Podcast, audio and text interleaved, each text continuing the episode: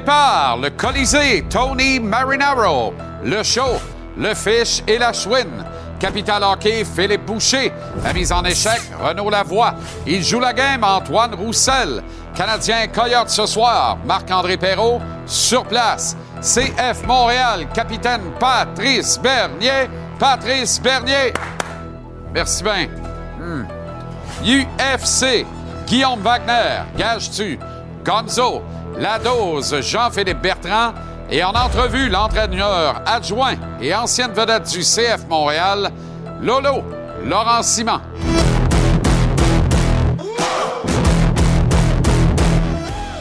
Ouais, désolé pour cette ouverture, hein? c'est du direct, c'est des choses qui arrivent, puis j'ai encore pas mal de graines de citrouille de poignée d'un dent. Épicé, par contre, très bon pour la santé, il paraît. Je vous le recommande, ainsi que le guide alimentaire canadien. Mais, tu sais, là n'est pas le point. Paraît qu'on est pressé, paraît qu'on a beaucoup de stock. Comment ça va? Merci de nous accueillir chez vous. Bon début de soirée. Bon avant-match du Canadien contre les Coyotes au Temple. Il est-tu temps, je vois le vert que ce game-là joue, par exemple? J'ai l'impression que ça fait trois mois qu'on parle du match canadien-Coyote. Ça demeure un match canadien-Coyote. Faudrait peut-être en revenir. Euh, et ce ne sera pas finalement un gros duel de qualification en vue de la Coupe Connor Bedard. Mais pas pantoute à part de ça, puisque le Canadien est à 2-2. Les Coyotes ont finalement gagné, pas contre les pires, quoique on aimerait le penser. Les Leafs à Toronto lundi. Et puis les Sharks de San Jose sont partis tout seuls, en échappée solitaire. Il est de bonheur partir en échappée, diraient les hommes et femmes de vélo. Mais ils sont à 0-5 déjà, largement en avance donc. Mais on comprend néanmoins que l'échantillonnage est plutôt mince. Pas de changement au trio et au paire de défenseurs pour ce soir. Papa Jake Allen de retour devant le filet après son momentané congé parental.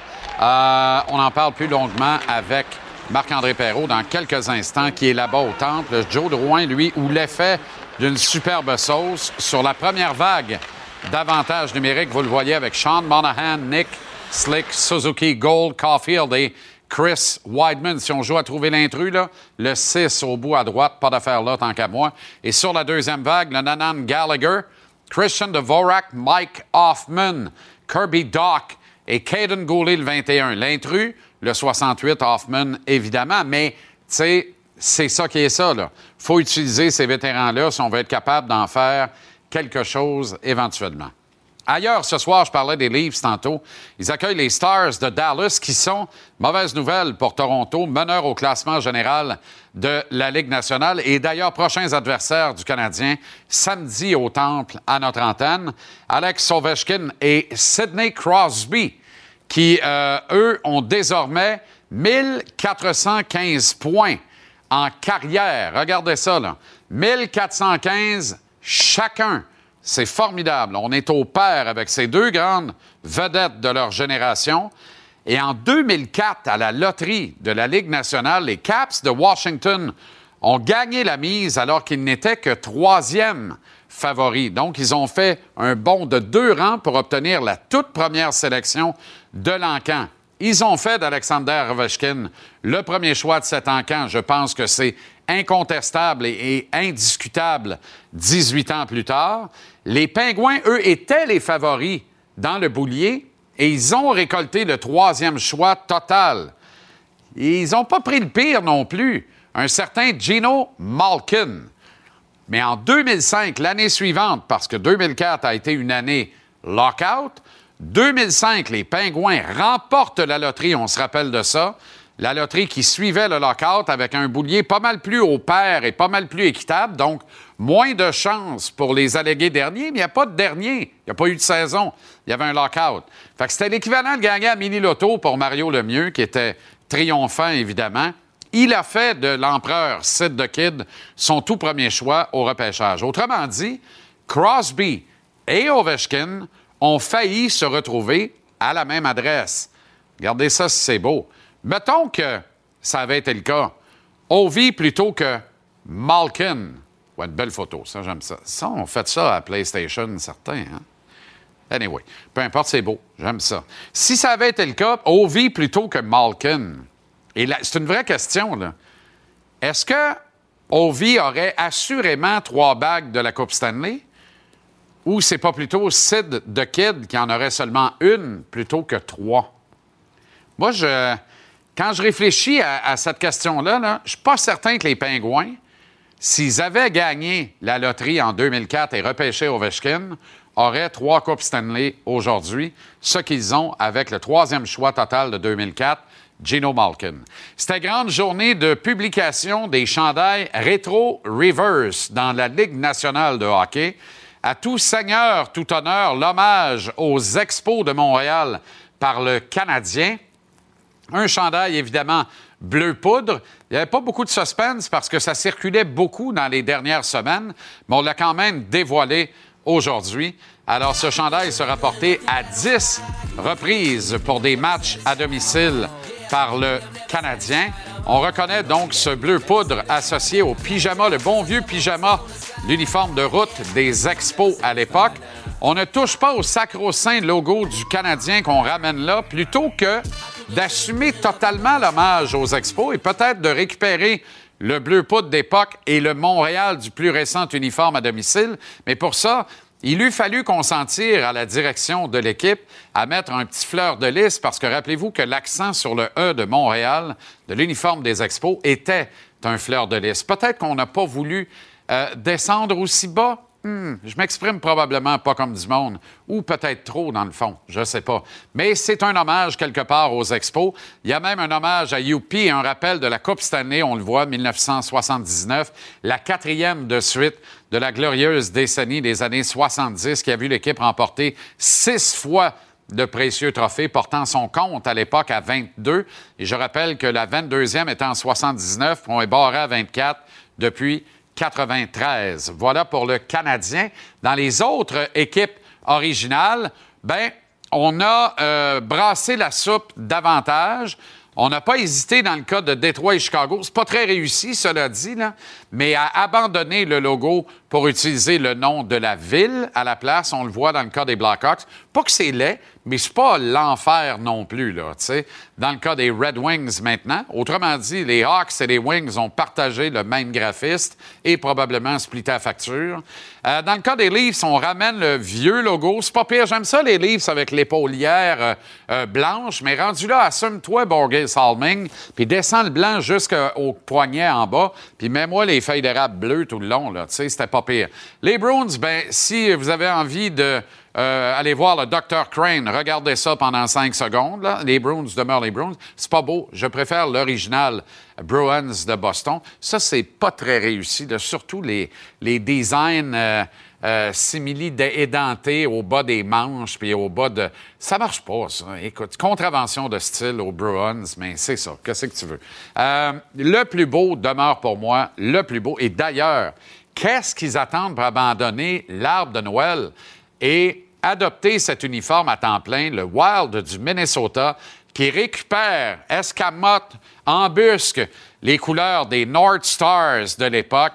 Quel chandail extraordinaire. Moi, je veux aimer le Wild du Minnesota.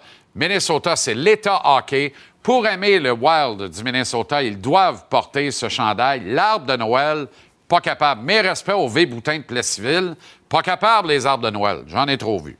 Marc-André Perrault est au Centre Bell pour le match canadien Coyotes ce soir. Ma peu, quel est ton chandail rétro reverse favori, toi? Ben moi, je suis un gars classique, donc je te dirais, euh, j'adore celui des Sharks qui ont ramené les Golden Seals. J'aime les Kings. Euh, j'aime Colorado qui ont ramené un petit peu là, du Rockies, mais je dois être, je dois être de mon époque et euh, montrer un petit peu d'ouverture d'esprit. Et je dois dire que je suis agréablement surpris par celui des Panners de la Floride. Pas pire. Je le trouve audacieux, je le trouve beau. C'est pas mon, mon, style normalement, mais j'aime qu'on aille, qu'on qu'on essaye quelque chose, puis je trouve que ça donne. Le bleu poudre, j'aime bien ça. Euh, en passant, j'espère que tu es prêt, euh, j'espère que tu as une ligne directe avec ton banquier, parce qu'à 334 la craque en pré-vente comme l'impression qu'il y a une coupe de gens qui vont faire des sous avec ces euh, nouveaux chandails. On voit celui des Panthères, là. La seule ombre au tableau, là, c'est le calvasse de palmier. Moi, le X avec un hockey et un palmier, sous. Non, non, non, non, non, non, moi, Panthère au milieu de ça, puis c'est un, un complet. D'ailleurs, D'ailleurs, il y a une autre photo, je pense, ça doit être euh, Radko. Là, il ressemble à Mathias Brunet. Euh, vous irez regarder ça. Viens-tu comparer Radko Goudars à Mathias Brunet? non, mais je trouve qu'il y a une petite ressemblance. C'est prêté beaucoup, beaucoup, sur une photo. beaucoup de lustre à Mathias, ça. On le salue. Mais là n'est pas le point. Mais non, ben, en passant, je salue tous les anciens du V-Boutin, hein?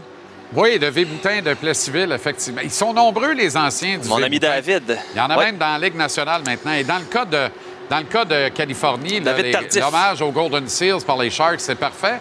Ils ont à peu près le même dossier que les Golden Seals à l'époque, fait que ça balance. Pas des euh, patins blancs, par exemple. Non, effectivement, en que ça, mais rendu là, assume-le, puis fais-le. Il n'y a qu'un pas. Martin Saint-Louis est toujours excellent en point de presse. Toujours intéressant à entendre de bout en bout parce que tu sais jamais à l'image d'une colonne de Serge Touchette dans le Journal de Montréal dans le temps, tu sais jamais quand il va te larguer une boîte et que tu vas fendre en deux. Il l'a fait encore ce matin. Écoute, euh, Martin Saint-Louis, il ne fait pas que parler, il déclare. Puis effectivement, tu dois être à l'écoute. On n'est jamais bien, bien loin d'un bijou. Il y en a encore un aujourd'hui. Euh, Donne-moi quelques instants, là, juste pour te mentionner qu'il n'y a aucun changement à la formation, aucun changement au trio au duo, Jake Allen, on revient à lui avec son 943, fiche de 1-1, tu sais. Euh, il y a un nouveau poupon qui s'est amené dans la famille Allen, la belle Shannon qui se porte bien aussi. Trois euh, jeunes demoiselles, ça fait beaucoup d'action à la maison. Deux nuits blanches, là je ne reviendrai pas sur la, façon que ça fonctionne, tout ça, les accouchements et les nuits blanches que ça peut apporter, mais euh, ça en fait trois. Et Martin Saint-Louis nous a dit qu'il y aura un grand changement de stratégie euh, chez les Allen, peu importe la pièce, on peut l'écouter. Ça, je vais gérer le jeune un petit peu, mais on a beaucoup d'unités spéciaux à soir. mais euh, en, portrait global, j'ai bien aimé son match. Il a donné des bonnes minutes. Puis c'est sûr, s'il y a moins d'unités spéciaux, il jouerait, beaucoup plus. Puis il faut que je. Oui, mais un peu, on te sent perplexe. Effectivement, c'est pas la bonne clip de Martin Saint-Louis. Je pense qu'on est en mesure de l'entendre euh, maintenant. Ah, on l'a pas. On me dit qu'on ne l'a pas. Raconte-moi. bon, mais regarde, en gros, ce qu'il dit, c'est que on va passer d'une stratégie homme à homme à une stratégie euh, défensive de zone. Donc, monsieur va lâcher madame. Ça peut euh, vous aider de, le dire en bon français. Ben, tu sais, on s'entend que je le raconte un petit peu moins que Martin Saint-Louis, là. Uh-huh. Le monde du hockey est très petit. Euh, c'est bien connu. et il y a de grands joueurs. Euh, du moins physiquement. C'est le cas de Caden Goulet Kirby Doc, qui incidemment ont déjà été dirigés par celui qui affronte le Canadien depuis l'arrière du banc des Coyotes ce soir, l'ours Tourigny. Oui, André Tourigny, on, le connaît bien ici, euh, un, homme très, très généreux avec les médias, qui est intéressant à écouter, un homme qui est très respecté dans le monde du hockey, avait fait de l'excellent travail avec mes Huskies de Rouen-Noranda. Je salue tous les gens de la capitale du cuivre d'ailleurs. Euh, avait fait de l'excellent travail aussi euh, avec les 67 d'Ottawa, avait été nommé entraîneur-chef de Team Canada 2020-2021. Kaden Goulet, bon, on en a entendu parler, il y avait eu une relation entre ces deux gars-là, puis encore répété hier que Kaden Goulet, c'est lui qui va avoir le plus de temps de jeu à Montréal pour les 15 prochaines années. Kirby Dock, lui, tu t'en souviens, s'était blessé, donc n'avait pas participé à ce tournoi-là finalement. Mais euh, il y a quand même une histoire euh, assez incroyable, c'est que lui et Dylan Cousins vont subir des traitements, arrivent à un entraînement à 11h30, avant la blessure évidemment. 11h30, mettre le pied sur la glace. 11h30, c'est le début officiel de la pratique. Je ne me souviens plus quel grand sage disait ça, mais c'était cinq minutes en avance, peut-être en retard.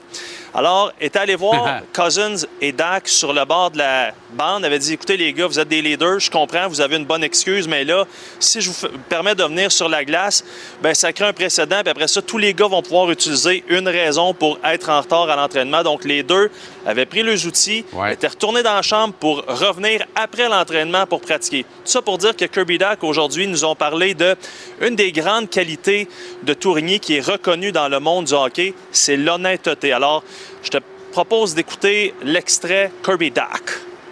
Uh, Andre's great. Um, I've had him on a few few events and a few things, so he's uh, he's always been super fair. Um, you always kind of know where you stand with him, and um, I think as a player you kind of respect that aspect of a coach that uh, is going to give you what you earn. So um, uh, I've got nothing but respect and, and praise for for Andre, and uh, I'm just uh, excited to have another opportunity to play against him tonight. Roule ça assis dans la banquette. Kirby, formidable. On va essayer de retrouver ta clip de, de Martin là, pour notre plus grand bonheur. On se reparle tantôt dans à peu près 45 minutes, ma Ouais. All right, salut mon chum. OK, salutations. Il se joint à l'émission JC cette saison pour parler de euh, euh, MMA. Euh, Guillaume Wagner est avec nous. Comment ça va, Guillaume? Ça va très bien, toi, Jean-Charles? Formidable. Merci d'être là. Plaisir. Carte UFC 280. C'est moi ou c'est le plus grand événement UFC depuis fort longtemps? C'est une grosse, grosse carte. Ça manque de vedettes quand même. Là, je- OK. je- tu sais, pour euh, les casuals, euh, il n'y a pas John Jones, il n'y a pas Conor McGregor, mais c'est vraiment pour les connaisseurs, c'est une grosse, grosse carte. D'ailleurs, Jean-Charles, je veux te demander, là, quand même, je suis nouveau, là, je fais déjà des demandes, là, je suis difficile. mais je te demande, fort. Jean-Charles, je te demande deux veto par année, OK? Euh, Par veto, je veux dire, euh, tu sais, je peux mettre ma carte sur la table que ça, c'est une carte à écouter, OK? OK, Tu parfait. ce que je veux dire? Parfait. Ben, tu ça? Parfait. Ben oui. Ben, j'en brûle un direct en partant. Là, parce que hein? là, ça se passe, c'est une grosse, grosse carte. D'ailleurs, je vais parler aux téléspectateurs. Là. Ton samedi, il est réglé. OK? Oublie tout ce que tu avais de prévu. Et nous, je suis sûr que ça ne te tentait pas tant que ça, là, aller aux pommes ou les, les décorations d'Halloween, puis tout ça. C'est réglé. Tu écoutes. Anyway, simule une gastro s'il faut.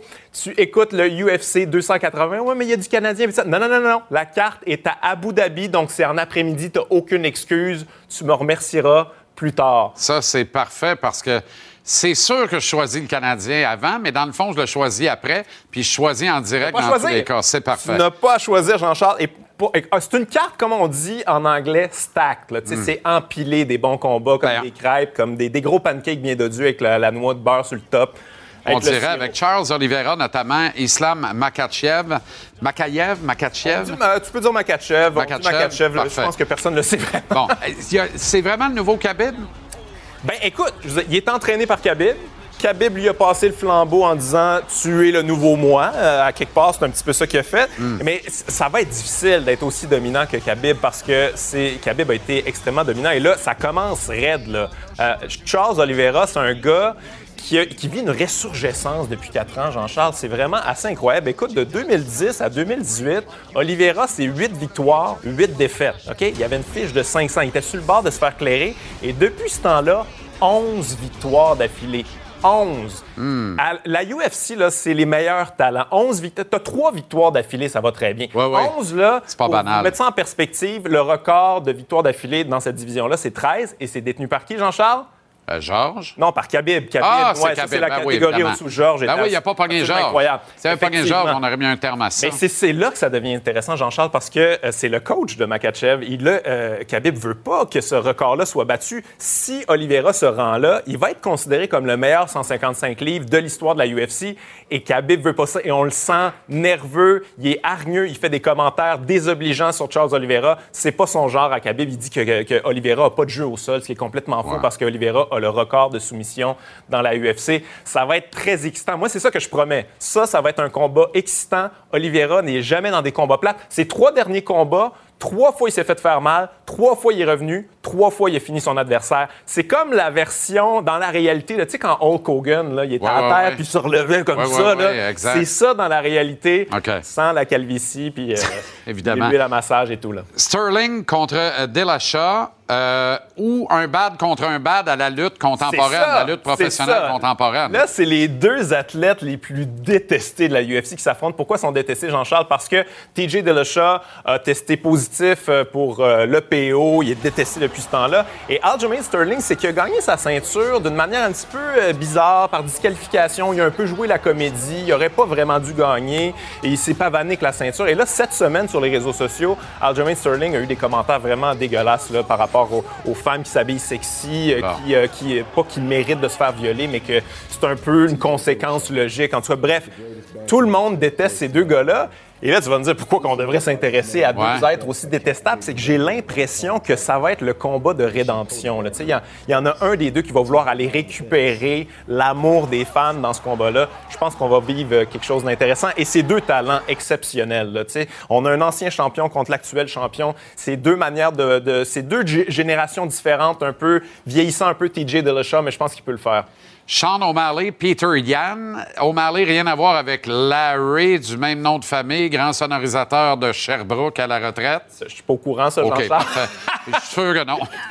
ça aurait été bizarre que oui. Écoute, Sean O'Malley, moi, moi, je conseille aux gens de regarder ça parce que ça se peut très bien qu'on assiste à la naissance de la nouvelle superstar Ah oui, de hein? la UFC, Sugar Sean O'Malley. Et ça sera pas facile, on s'entend. C'est, il affronte l'ancien champion euh, Piotr Jan qui, lui aussi, est, vra- il est très fort, très, très physique, il avance tout le temps. Mais si Sean O'Malley réussit à faire ça, moi je te le dis, Jean-Charles, le prochain arrêt, s'il met KO, prochain arrêt, c'est télé à la carte, on passe à la banque, puis tout le monde a les cheveux trois couleurs. là. Je pense qu'on est là, mais ça va être extrêmement difficile. C'est, un, c'est un grand combattant, Yann. Et c'est en après-midi, samedi, donc ça laisse toute la place Et voilà, c'est aux Canadiens contre les Stars de Dallas à notre antenne Mon veto soir. est sa table. Le premier est fait. Merci, Guillaume.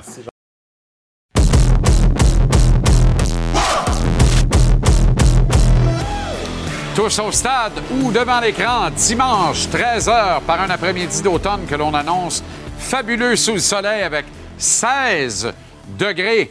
Le CF qui reçoit le New York City SC. Objectif, atteindre le carré d'as, la finale de l'Est. On en parle avec capitaine Patrice Bernier. Patrice Bernier! Merci sur la, la, la quoi, en fait, ça? C'est la 1, ça? Merci sur la 1. Oui, formidable. Bonsoir, bienvenue au tricheur. Hey! OK. Le gars, ça a deux, a déjà fait le tricheur. Moi aussi. C'est tout. Comment ça va, capitaine? Ça revient toi-même? Excellent. Donc, les champions en titre débarquent. Euh, il y a plein de pièges dans ce match-là. là. C'est, moi, je vois des pièges partout. D'abord, ils ont Ouais. le vent dans le dos. Euh, vraiment, c'est une équipe qui arrive en pleine confiance. Ça, c'est vrai. Euh, qui est sans complexe euh, et qui est championne en titre. Ouais, ben à la fin, tu sais, comme la semaine passée, quand on m'a demandé qui tu voudrais avoir comme Miami ou New York City? Moi, j'ai dit New York City. Parce que, un, on a mis certains experts dans la ligue, on a minimisé les- la bonne saison de CF. N'avoir pas affronté des équipes ou perdu contre des équipes en position éliminatoire. Là, tu affrontes le champion en titre, qui est en confiance, qui est une belle équipe, puis c'est similaire. Les styles sont assez similaires. Oui. Il y en a beaucoup qui vont dire Ouais, j'ai peur. Oui, mais justement, parce que on est habitué, on s'affronte une équipe qui a de l'habitude d'être dans les éliminatoires contre une jeune équipe du CF Montréal qui est confiante, convaincante, mais qui n'a pas cette expérience, ce bagage qu'il y a de l'autre côté, euh, euh, au côté de New York. Mais moi, là, je regarde, je me rappelle du dernier match à Montréal entre les deux équipes. Ça a fini 0-0. Deux tirs tentés pour New York, aucun cadré. Montréal aurait dû sortir avec une Ouais, victoire. Ils ont, ils démontré ce jour-là que oui, OK, là, vous êtes le champion en titre, mais on se mesure à vous, on est côte à côte. Et moi, je pense que les outils sont là. Et si il y aurait meilleure chose que de continuer d'affronter potentiellement Philadelphie après, de dire on a battu les champions en titre. Moi, pour moi, ce match-là, c'est le match le plus difficile qu'ils vont avoir tout au long de la série, même s'ils seraient pour affronter Philadelphie. Même Philadelphie, oh mon Dieu, OK. Euh, comment NYCFC va se présenter? Euh, moi, je doute que ça va, être, ça va ressembler à Orlando, pas pantoute. Orlando est arrivé pour tuer le match, Ouais. pour ne pas jouer le match et tenter d'amener le, le score 0-0 le plus tard possible dans la soirée. NYC, je ramène ça à aucun complexe, pourrait être l'agresseur, ce qui est formidable pour le. CF en contrepartie. Oui, non? tout à fait, tu as raison, parce que c'est des styles similaires. Ils aiment bien développer dans l'arrière. Puis, quand on parle d'équipes en possession, les chiffres dans la Ligue, c'est deux équipes qui sont côte à côte, possession de 55% en moyenne dans la saison. Et le CF est très bon en transition rapide. Ça veut dire qu'ils ont besoin d'espace pour aller attaquer. Tandis qu'Orlando, ça s'est juste dit, bon, on va stationner l'autobus, on va attendre. Là, tu as New York qui va arriver, qui va voir construire, développer du jeu, qui peut-être c'est à l'avantage du CF Montréal, parce que la majorité des équipes sont toujours venues à Montréal pour camper puis d'attendre. Là, tu vas avoir une équipe qui va être capable d'aller produire son propre jeu. Et Montréal va pouvoir peut-être utiliser de cet espace-là. Donc, c'est pour ça que je dis, ça va être un très jeu d'échecs entre deux entraîneurs et des atouts sur le terrain qui sont assez similaires, mais c'est de voir qui est capable de démontrer ses forces plus que l'adversaire. Logiquement, c'est Rommel dès le départ du match. Qui Ça, c'est pas encore certain. La seule chose qui est bien, c'est qu'eux, ils n'ont pas eu besoin de l'utiliser au dernier match parce qu'il était là vraiment en urgence. Si on devait tirer de l'arrière ou on devait pousser à la fin-fin, on n'a pas eu à l'utiliser. Il a eu une semaine de plus pour s'entraîner. Là, pour Wilfried Nancy, tu es plus à l'aise de dire, ben, est-ce qu'on le commence sachant qu'on le pousse pour voir au maximum qu'il peut aller? Ou au moins on attend la première mi-temps puis il est là, il est frais et peut-être qu'il peut jouer toute une deuxième mi-temps parce que la semaine passée, c'était peut-être une coupelle de minutes qui pouvait être disponible. Là, Il est plus en jambes, plus en forme. Il s'est entraîné complètement avec l'équipe. Là, Wilfred Nancy fera le choix, puis peut-être que le joueur aussi va être capable d'influencer l'entraîneur, mais je dirais que là, au moins, tu sais qu'à la mi-temps, si c'est 0-0, je peux rentrer comme Romel Kyoto. Et puis là, pour moi, c'est un joker de luxe qui rentre dans le match. Exact. Qui peut déstabiliser le match. On l'a vu, le dernier match, sa présence était manquante et c'est quand même un joueur qui a marqué 15 buts cette saison et qui a empilé les buts et puis qui est en confiance. Ce qui n'est pas banal. Euh, Parle-moi de Nick DeSantis. Oui, ben j'ai eu la chance de faire quelques capsules. Ceux qui ont vu les premières, j'ai eu Marco Di Vaio, puis j'ai eu Mauro de Biello en deuxième. Et là, ben, c'est Nick DeSantis. Et avec lui, ben, le bel échange, c'est que j'ai posé des questions un peu sur son temps au CF Montréal, pas juste comme joueur ou directeur, puis aussi, ben, quelle était la touche qu'il avait, parce que c'est quand même lui l'acteur à faire, faire venir Marco Di Vaio, Nacho Piatti, Didier Drogba, et donc, sa relation là-dedans, puis comment lui, en tant qu'ancien joueur et membre du club, a pu être capable de euh, vendre le club et puis aussi voir la réalité de c'était quoi passer de la USL à la MLS pour quelqu'un qui a vécu quand même quasiment les 30 ans d'existence de, euh, l'impact, maintenant le CF Montréal. Je reconnais les quartiers, pour ne pas dire le quartier de prédilection de Nick. Donc, on est dans un coin que Nick aime bien, bien être régulièrement. il est toujours agréable de prendre le café et d'en apprendre souvent beaucoup. Euh, OK, ailleurs ce soir dans la MLS, on va connaître le premier des deux finalistes de l'Est, l'Union de Philadelphie qui reçoit le FC Cincinnati. Bon, il y a la guerre euh, euh, Californie et Texas de l'autre côté dans l'Ouest, mais c'est moi ou c'est dangereux ce soir pour l'Union? Ben écoute, c'est sûr, ils sont favoris. Mais il y a toujours l'adage des dernières années de le, la première place de chaque association a un bye week, passe le premier tour. Puis souvent, ce qui est arrivé l'année dernière, New England, éliminé. Bye. Donc, tu parce que tu n'as pas le même rodage, tu n'es pas aussi rythmé, mais ils ont beaucoup de confiance. C'est une équipe qui n'a pas perdu à la maison cette saison. Donc, je ne vois pas euh, euh, se faire éliminer Cincinnati, mais Cincinnati a des atouts qui sont très bons.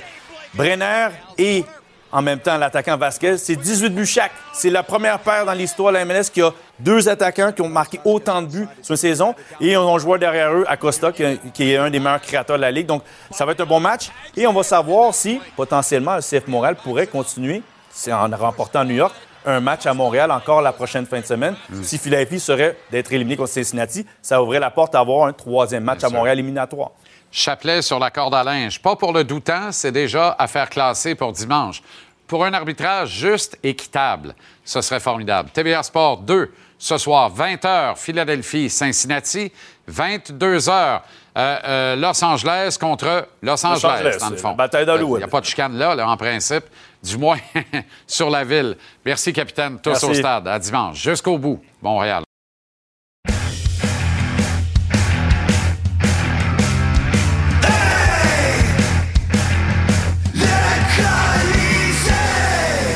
Avec Tony Marinaro. Comment ça va, Tony?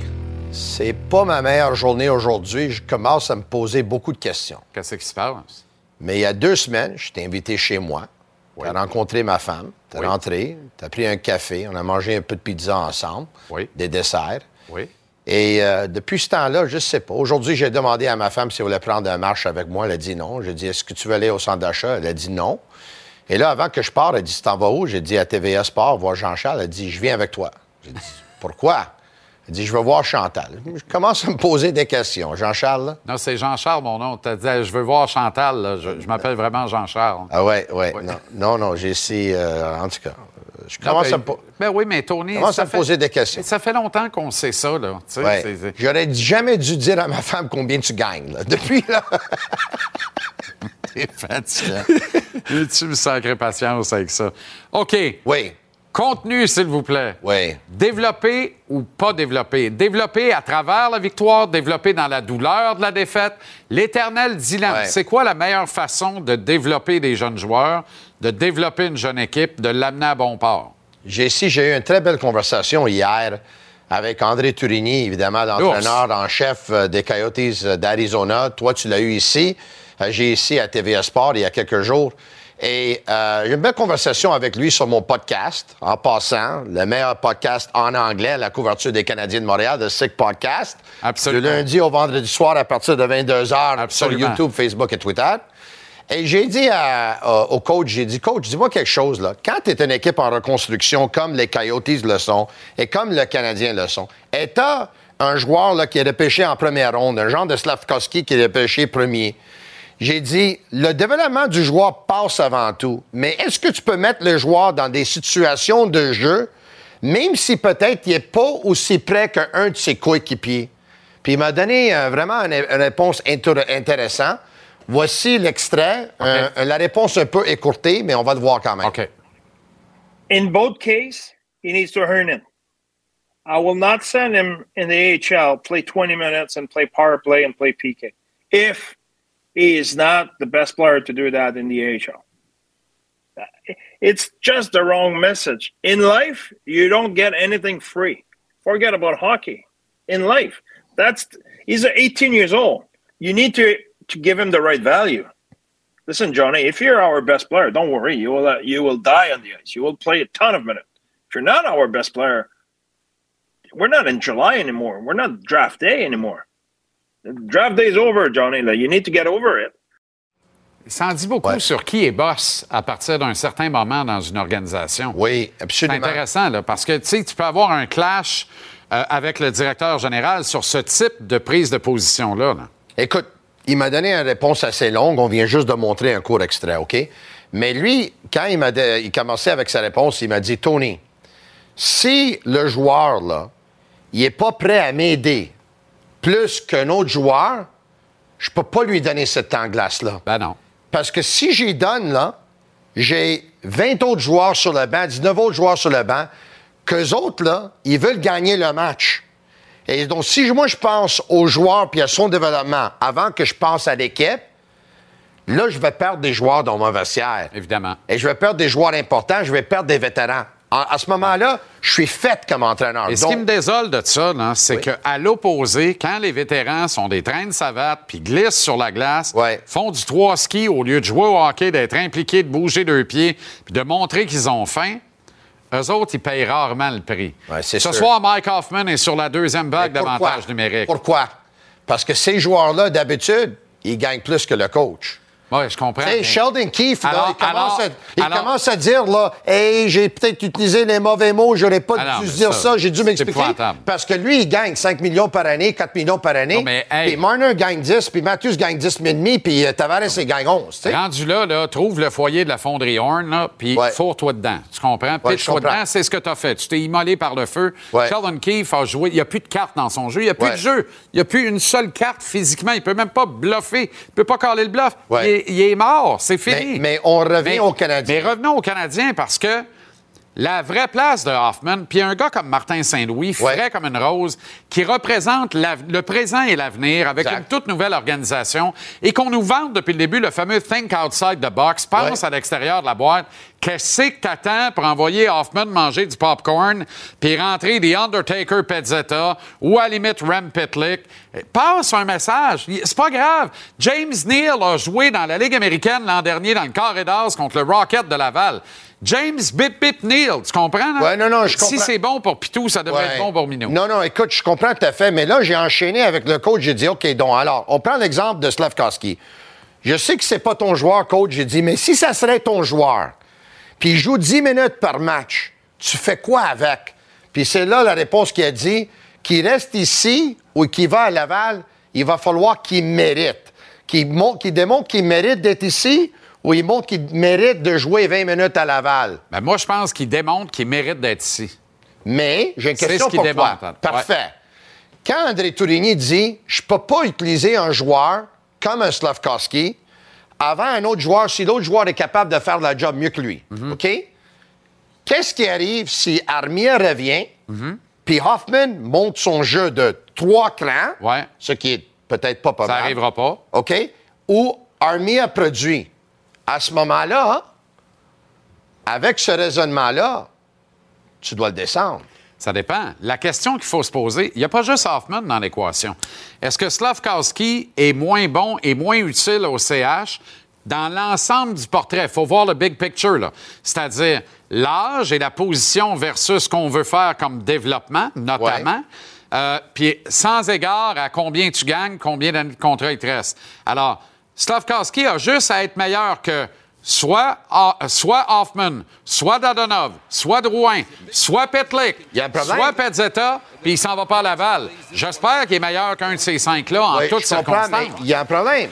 Si lui ne joue pas sur les unités spéciales, là, Hoffman joue en avantage numérique, Dadonov joue en désavantage numérique. Déjà, eux autres, ils peuvent aider le Canadien, soit dans l'avantage ou le désavantage. Dadonov en Mais si Slavkovski, il n'y a pas de but, s'il n'y a pas de passe, s'il n'y a pas de point, s'il n'est pas en avantage, s'il n'y a pas de désavantage, à ce moment-là, c'est un gros gabarit sur le quatrième trio. C'est remplaçable. Maintenant, je ne lance pas la serviette sur le kid, là. C'est rien d'au là. Ben, t'es bien parti, là. Ça fait Non, non, huit non. minutes que Non, tu je soignes en dessous juste- de l'autobus. non, je fais là. juste une discussion après que André Turigny m'a donné Hmm. une réponse réfléchie hier. Ça m'a ouvert les yeux un peu de parler de ça ce soir. Mais tu as raison dans le cas de Dadonov. Moi, je pense que Dadonov se trouve une utilité parfaite, le désavantage numérique. Mike Hoffman est une nuisance sur l'avantage numérique. Ouais. Il faut qu'on arrête de. Mike Hoffman joue en avantage numérique. Il joue en avantage numérique parce qu'on a- on veut lui donner toutes les chances, probablement avant de le soumettre au balotage, puis de dire Regarde, on t'a donné un break, t'es as pas pris. On veut pas envoyer un gars à Laval qui va aller dire Hey, il me jouait sur le quatrième trio pendant 10 minutes, puis c'est tout. On va, il va, faut au moins qu'il réponde, être capable de répondre du fait qu'on lui a donné des opportunités de produire dans son habitat naturel en avantage numérique. Puis ça marche pas à date. Ça se peut que ça décolle. là. Ouais. Mais je dis pas que Mike Hoffman est un joueur complètement fini et contaminé. Je dis juste que avant de, avant d'envoyer un gars comme Slavkowski perdre son temps à Laval, parce que c'est ce qu'il va aller faire, perdre son temps à Laval.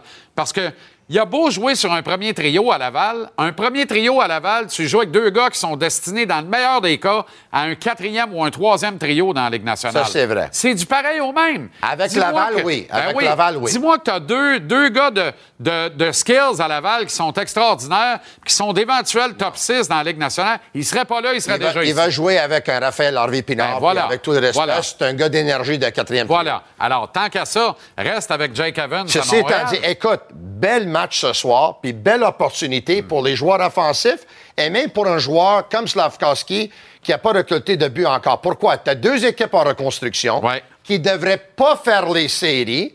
Eux ont joué défensif. Pourquoi ils devraient jouer défensif? La dernière fois, les deux équipes se sont rencontrées l'an passé, le 15 mars, une victoire de 6-3 des Coyotes. Ouais. Neuf buts ont été marqués. Je m'attends un festival offensif ce soir. Ce serait le fun. Pour le public, ce serait extraordinaire. Ben, c'est- tout ce en que je avant tous, de part et d'autre, mais on aime la moyenne défensive chez le Canadien. On aime la confiance qu'on insuffle à cette jeune brigade en ne concédant pas trop de chances de marquer, pas trop de buts à l'adversaire. On va vouloir protéger Papa Jake Allen, qui revient avec un nouveau poupon dans le berceau. Tu comprends? Il y a un paquet d'autres d'autres affaires à prendre en compte là-dedans. Ouais. Et je pense que le Canadien va l'emporter. Et c'est tout sauf un derby Connor Bedard ce soir. Parce que c'est un club à 2-2. Exact. C'est un autre qui vient battre les Leafs à Toronto, mais Toronto. tu sais. Hey, Deux entraîneurs qui veulent gagner, puis il y en a un qui revient à la maison. Là. C'est lui, ça fait- Absolument. de Nicolette, Québec. ce soir. Et the way, Shane Wright a joué cinq minutes hier. Oui. Puis encaissé toute la mise en échec. Et une pas pire mise en Il a échec. récolté un point aussi. Oui, il était à une passe en avant de Slavkovski depuis le début de la saison, mais tu as remarqué qu'il n'y a personne qui va déchirer son retro reverse à 400 moi, piastres écoute, ça. je regrette. Je, je, je sais pas. Le Canadien, j'ai pas de problème avec le choix. Je vais vivre avec, là. Ils ont choisi le meilleur joueur Je le pense que soir oui. du repêchage. Je pense que oui. Il va être le meilleur dans 4 ou 5 ans. Seul le temps nous le dira. Il n'y a Je personne qui le oui. sait. Mais Shane Wright et euh, euh, Juraj Slavkovski sont les deux seuls premiers choix de juillet dernier qui jouent dans la Ligue nationale actuellement. Oui, mais c'est pour Mais ça. et dans un an, Oui. les dix premiers choix du prochain encamp vont tous être quelque part dans le show. Ils vont tous être dans la Ligue nationale. Au moins les cinq premiers, ma main droite au feu. Mais c'est ça que je voulais dire. Les premières 4 ou 5, je peux te le donner. Les premières 10, je ne sais pas. Mais c'est pour ça. Maintenant, as-tu compris? Tu viens de répondre à la, question que je, fais tout le temps. As-tu compris pourquoi, quand je dis la reconstruction, c'est des années de patience? Tu peux pas avoir cherché le premier ou le deuxième choix une année, puis là, dire, OK, je vais être compétitif, puis je veux finir en milieu de peloton. Parce que si c'est pas une bonne année de repêchage, t'es pas plus avancé. L'année prochaine, là, les premiers trois joueurs, ils vont être un meilleur potentiel que le premier de cette année. Premier but de la carrière de Uri ce soir dans la Ah oui? Absolument. Wow. Absolument. Ah ouais. Avec euh, l'aide de De qui exactement? Ah, ben là, certainement pas d'Hoffman, là. Mais Evans va contribuer à ça, puis tout ça. ça. ça. va marcher, tu vas voir, ça va marcher. Premier but ce soir. Échappé de la ligne bleue, Ex- du exceptionnellement, t'es là. Full tape. T'es là exceptionnellement demain à Trois-Rivières, hein? Oui, je vais faire un tour. T'amènes ton épouse, là. Si elle veut venir, mais je pense qu'elle travaille demain soir. Mais toi, tu veux qu'elle vienne, mais elle va peut-être euh, venir te voir. Écoute, je- j'osais pas, là, mais. Oui, oui. Deux heures de route. C'est toi qui paies le gaz demain ou non? euh? Non, non, tu pas pas, le gaz bon, non. de même? Tu peux-tu envoyer à la pause, s'il te plaît, pendant que je vais l'embrasser? Ah oui, oui. Est-ce que la caméra va aller sur elle? Parce qu'elle n'a jamais Non, été non, sur toi, la tu TV. dois envoyer à la Ah, pause. OK, OK, oui. Oui. euh, je- Pendant que oui. tu travailles, moi, je m'en vais m'amuser. Vous écoutez GC à TVA Sport. Je suis Tony Marinaro, le meilleur en anglais. Lui, c'est le meilleur en français. Les deux, on fait du franglais ensemble.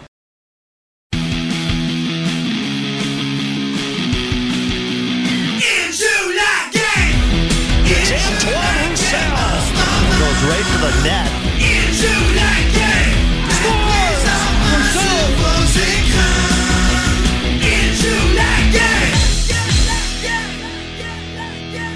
Et on le, retrouve ce soir au site historique de la Pulperie à Chicoutimi pour une activité de son érablière. Le cosmopolite Antoine Roussel. Comment ça va, Antoine? Salut Jean-Charles, ça va super bien. Puis écoute, je te dirais, je voyais à peu près mes quatre derniers buts dans la présentation, puis je me disais, c'est tellement le fun de marquer un but dans la Ligue nationale. Tu vrai, tu hein? soulèves la foule, c'est euh, c'est enivrant. Il y a quelque chose que, puis j'y pensais justement aujourd'hui. Je me disais, c'est bien la seule chose qui va me manquer, l'effervescence de marquer un but, puis de célébrer, puis de faire quelque chose qui est plus grand que toi. Ça, c'est euh, c'est la, la chose qui va me plus me, me manquer, c'est clair. Le rush d'adrénaline que ça procure, hein? ce spasme instantané, le, le bruit sourd de la foule, euh, la lumière de but qui part, l'étreinte des coéquipiers. Il n'y a rien que ça de vrai. Je l'ai vu dans ton visage. Ben, c'est- je, savais que, je savais que tu venais de revoir les images et que ça, ça t'avait remué un peu. Ouais, un petit peu, mais c'est sûr que, tu sais, puis moi, je le disais tout le temps, tu sais, quand t'en marques pas beaucoup au début, là, faut toujours que tu fasses ta plus grosse célébration parce que tu sais jamais quand ça va être ton dernier but. Puis euh, je suis bien content qu'à mon dernier but, j'en ai fait toute une. fait que euh, euh, ça me rappelle des bons souvenirs. Antoine Sheldon Keefe, lundi, après la défaite des Leafs contre ton ancien club, les Coyotes d'Arizona, a pris euh, ses meilleurs joueurs et les a tirés sous l'autobus, littéralement. Euh, là, il est revenu en point de presse hier en nuançant beaucoup ses propos. On comprend que Mitchell Marner, pour un, a dit qu'il avait besoin d'explications parce qu'il se sentait un peu troublé par les propos du coach, ne comprenait pas trop ce que le coach voulait dire. Donc, on est très loin d'un meilleur culpa de la part d'un des, des deux meilleurs joueurs de l'équipe en attaque. Austin Matthews s'est contenté de rire, lui, en disant fait longtemps que j'ai compris comment ça marche dans ce business-là. Encore une fois, lui non plus refuse de prendre quelque blâme que ce soit, semble être inatteignable et non imputable. Autrement dit, les carottes sont pas mal cuites dans le cas de, de Sheldon Antoine. Je ne sais pas comment il va bien pouvoir se sortir de ce mauvais pas-là. Ah, ben c'est sûr que là, il s'est euh, transporté dans un champ de mine antipersonnel. Puis là, il faut qu'il trouve la sortie, mais il n'y en a pas de sortie facile. Euh, selon moi, sais, le chronomètre, un petit peu, il, il a commencé.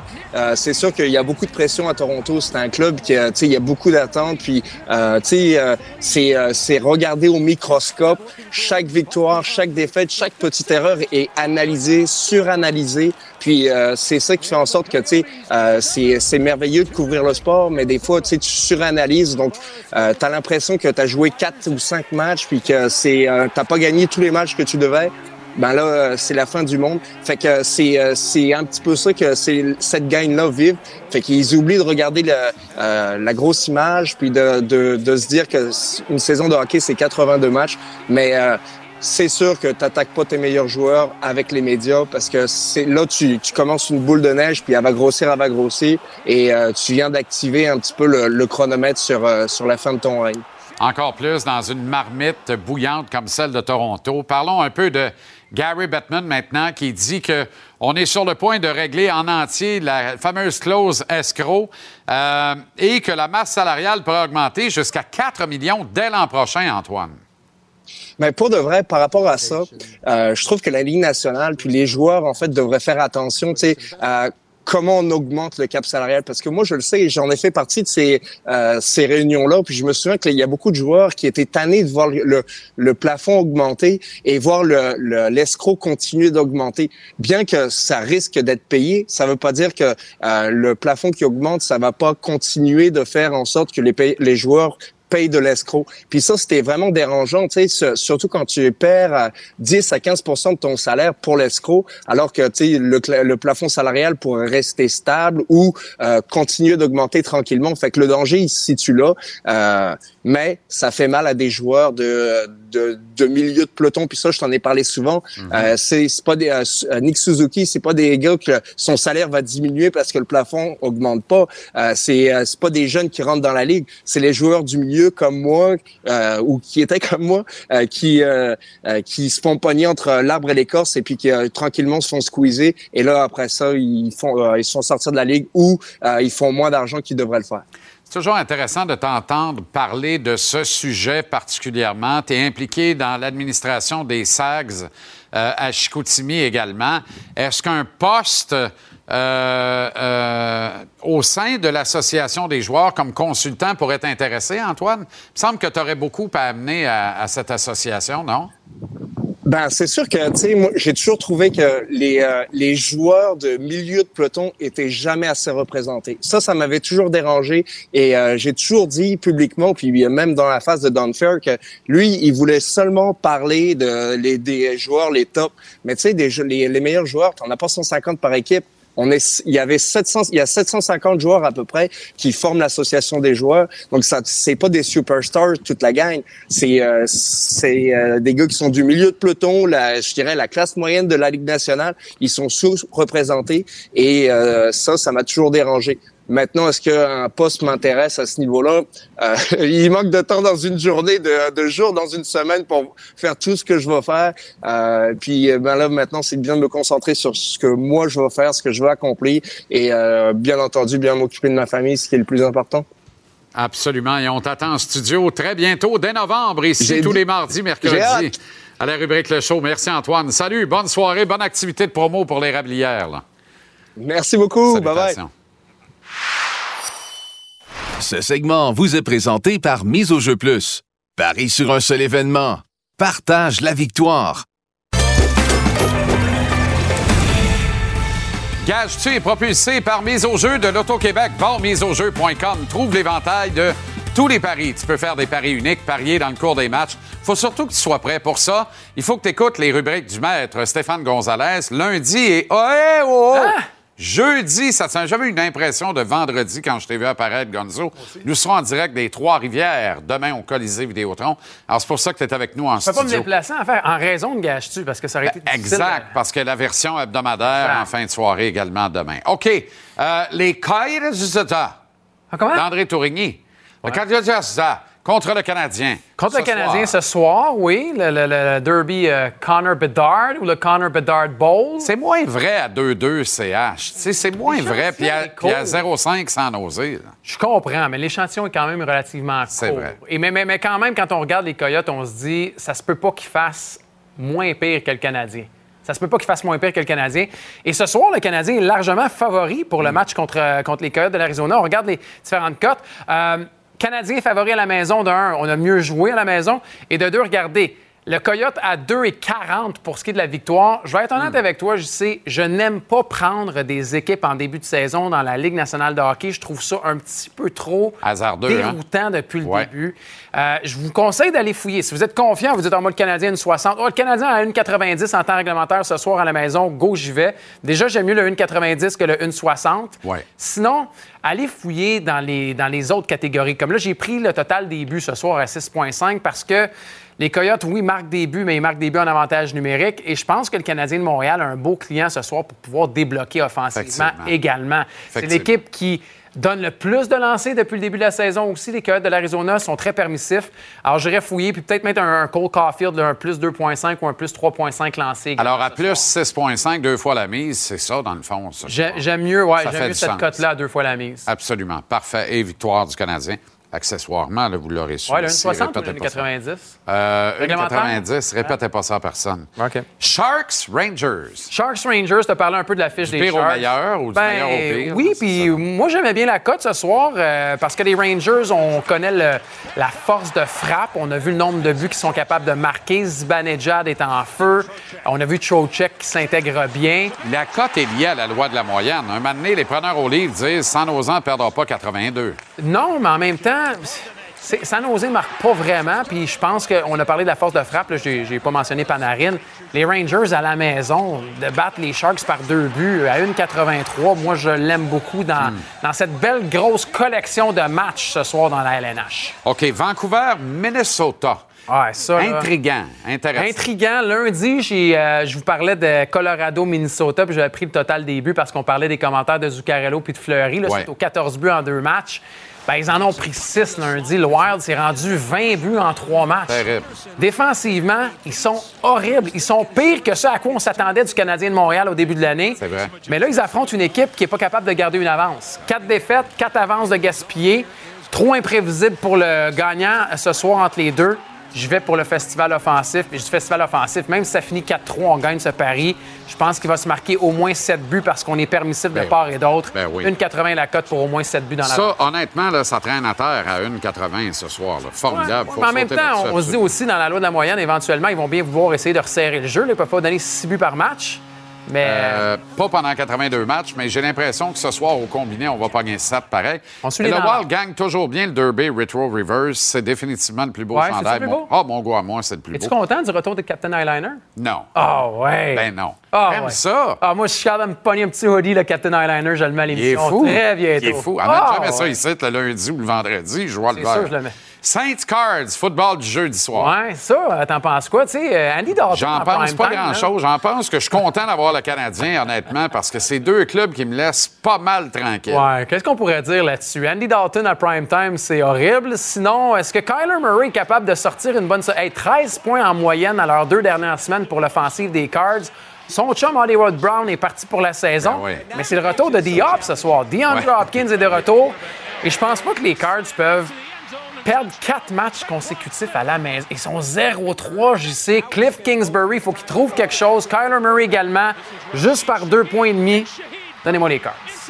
Euh, je suis pas d'accord. Non. Mais c'est pas grave. c'est pas grave. Saint-Saëns? Kyler Murray, quel quart extraordinaire pour les Riders de la Saskatchewan. Voilà pourquoi je suis pas d'accord. Ou à pour les Aces d'Oakland. Absolument. Consulte l'offre des paris complète au miseaujeu.com. Gage-tu, propulsé par l'Auto-Québec? Et euh, tu peux faire des paris uniques et parier dans le cours des matchs. Tu dois être prêt pour ça. Il faut écouter le maître, Stéphane Gonzalez, tous les lundis et vendredis, des fois même le jeudi. jeudi. Ici à JC, on t'écoute en fin de soirée demain avec l'hebdomadaire Gonzo et toute ton équipe. Merci. Yes, et merci. bonne soirée de sport. Bon week-end également.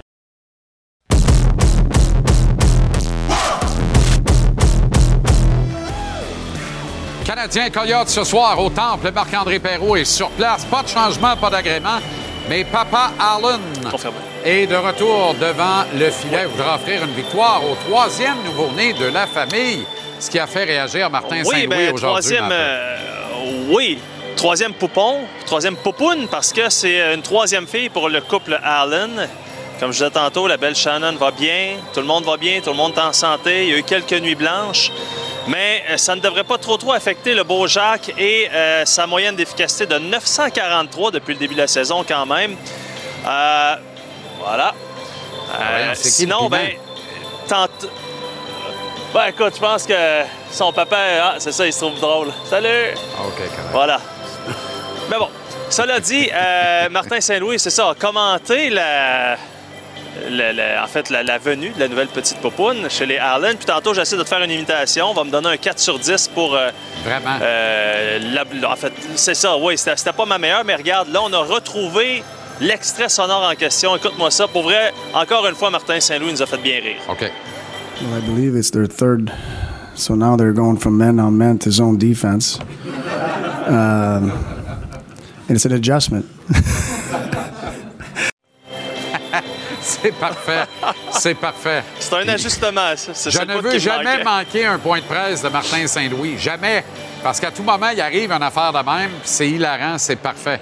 Euh, Michael Pezzetta ou le bassiste de Motley Crue ou The Undertaker, le lutteur, prend, lui, son mal en patience.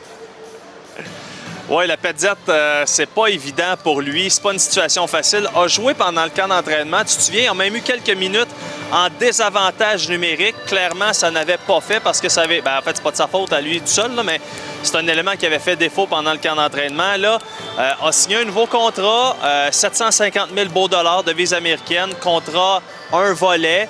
mais là, la Petzette attend toujours. C'est sans dire c'est étonnant, il avait quand même eu une pas pire saison l'année passée, 11 points en 51 matchs.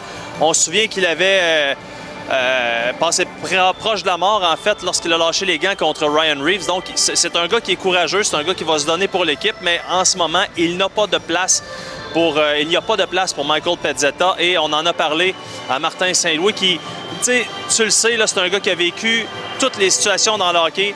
Ce n'est pas facile pour Martin Saint-Louis de laisser un gars de côté comme ça après plusieurs matchs, on peut l'écouter.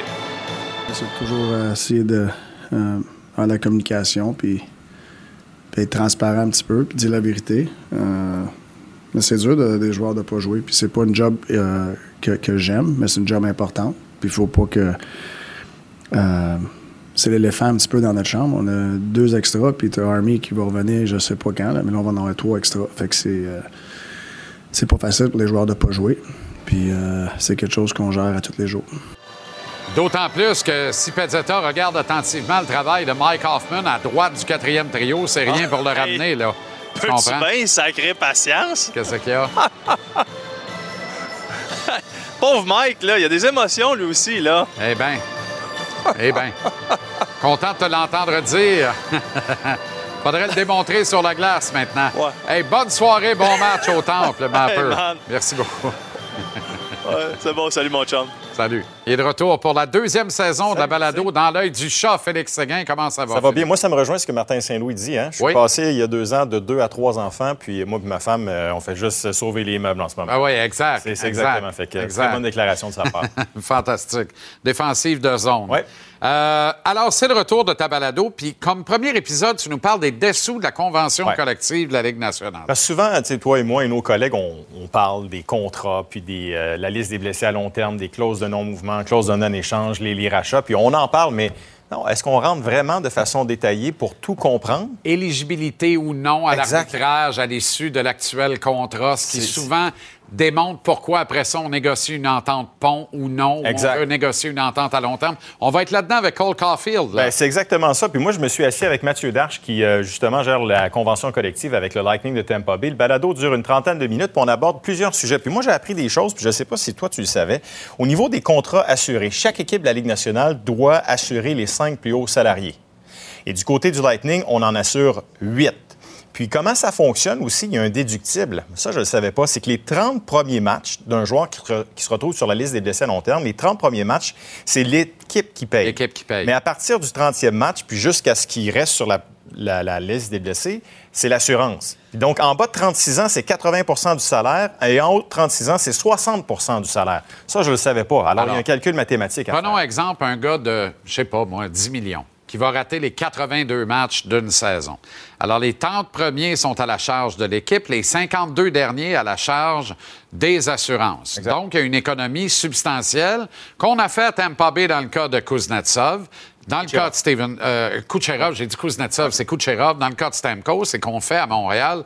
Dans le cas de Carey Price. Maintenant, on constate avec ta fameuse règle du 36 que l'économie a été un peu moins substantielle dans d'autres cas. Oui, non, mais c'est ça exactement. Alors c'est pour ça qu'avec Mathieu, on, on, parle des les contrats rachetés. Le calcul du contrat racheté là, avec Mathieu, là, il, est, compliqué. C'est des contrats garantis à 66% tu paies les deux tiers, puis ensuite il y a un calcul mathématique, mais si tu as 25 ans ou moins, c'est un tiers du salaire. Alors, bref, tout ça, ce sont des, c'est des chiffres compliqués, mais quand tu prends le temps de t'asseoir puis de discuter, comme je fais dans le balado avec Mathieu, tu comprends. C'est plus facile. Alors, c'est pour ça, c'est disponible sur toutes les bonnes plateformes de, balado. Excellent. On surveille ça. Euh, et euh, Mathieu, qui est à 33 pièces d'une note parfaite cette année. Hein? Oui, exact. Lightning à 33 sur le plafond. dans le balado, je lui ai dit à Mathieu, j'ai dit, toi, quand tu jouais, ton contrat était-tu assuré? Qu'est-ce qu'il a répondu? non, du tout, du tout. Kings Pingouins ce soir à notre antenne. Philippe Dano, l'empereur Sid de Kid. Un bon match en perspective. Absolument. Crosby qui euh, a le même nombre de points qu'Ovechkin. Hein, au niveau. Euh, Pile poil, 1415. Mais, mais, Crosby a 167 matchs de moins de ouais. qu'Ovechkin. Et je, je parlais de, la, de, ce fameux repêchage de 2004 mm-hmm. où les Caps ont remporté la loterie alors qu'ils étaient troisième favoris au boulier. Mhm. Les Pingouins ont glissé alors qu'ils étaient premiers favoris au boulier. Les Caps ont repêché Ovechkin. Les Pingouins, pas trop en reste avec Geno Malkin euh, au deuxième rang. Puis l'année d'après, c'est l'année du lockout. Et là, c'est Mario qui fait sauter à la banque, gagne la loterie, repêche Sidney Crosby. Alors, s'il avait fallu que les Pingouins gagnent la loterie deux ans de suite, et relie Crosby à Ovechkin pour l'ensemble de leur carrière. Et c'est une vraie question. Est-ce qu'Ovechkin aurait trois bagues de la Coupe Stanley aujourd'hui? Oh, ou si euh, Sidney Crosby n'en aurait qu'une seule? non, je sais. Mais moi, ce que je retiens de ce que tu viens de dire, c'est que Ovechkin et Crosby auraient pu jouer les deux ensemble. Et moi, j'ajoute peut-être Jonathan Taves aurait pu jouer avec Crosby et avec Ovechkin parce que Taves, c'est le deuxième choix en 2006. C'est vrai. Imagine. Je pense que la convention collective, justement, n'aurait pas permis aux Pingouins d'avoir autant de hauts salariés au sein de la formation. Dans l'œil du chat, télécharge l'application Cube. Trouve ça également au tvsport.ca. Bonne soirée, bon match. Merci, c'est gentil. Bye bye, je sais. Alors, décidément, décidément, les Leafs de Toronto sont plutôt agréables à regarder aller. Et je sors mon plus beau sourire de vainqueur pour vous dire ça, euh, parce que je suis un partisan et observateur, moi, du Canadien.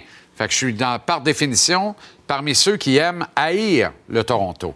Les Leafs ne sont pas aimables. Mauvais début de saison, défaite face à deux clubs supposés se disputer farouchement le Derby Connor Bedard, le Canadien et les Coyotes de l'Arizona. Un avantage numérique au neutre compte tenu de son infini potentiel de destruction massive. Des gros canons au neutre aussi. Austin Matthews en tête. En fait, ça va comme c'est mené, puis c'est mené tout croche.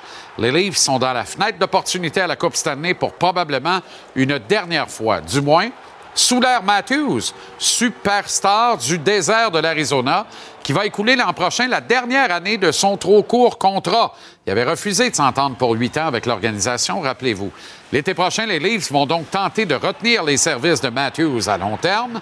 Et si ce dernier décline poliment en disant vouloir terminer son contrat et voir par la suite, le Toronto n'aura d'autre choix que de le monnayer, de l'échanger pour en obtenir un maximum pactole au change, sans quoi il risque fort de le perdre absolument pour rien au 1er juillet 2024. Donc, Toronto doit gagner idéalement cette année.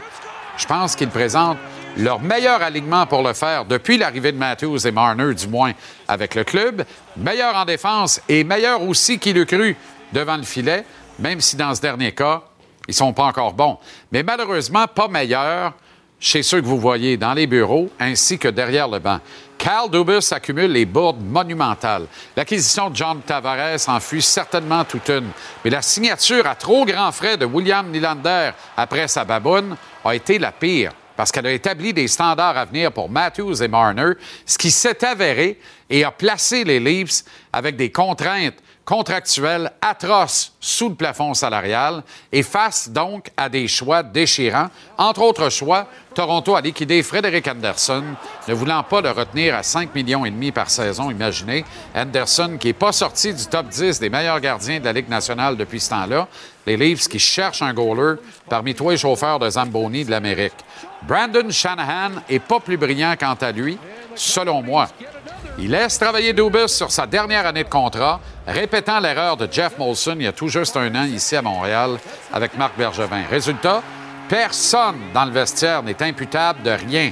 Les coupables sont déjà clairement identifiés par tout le monde et partout dans les médias. Les jumeaux cosmiques Dubus et Keith vont être sacrifiés sur l'autel. Ce n'est plus qu'une question de temps.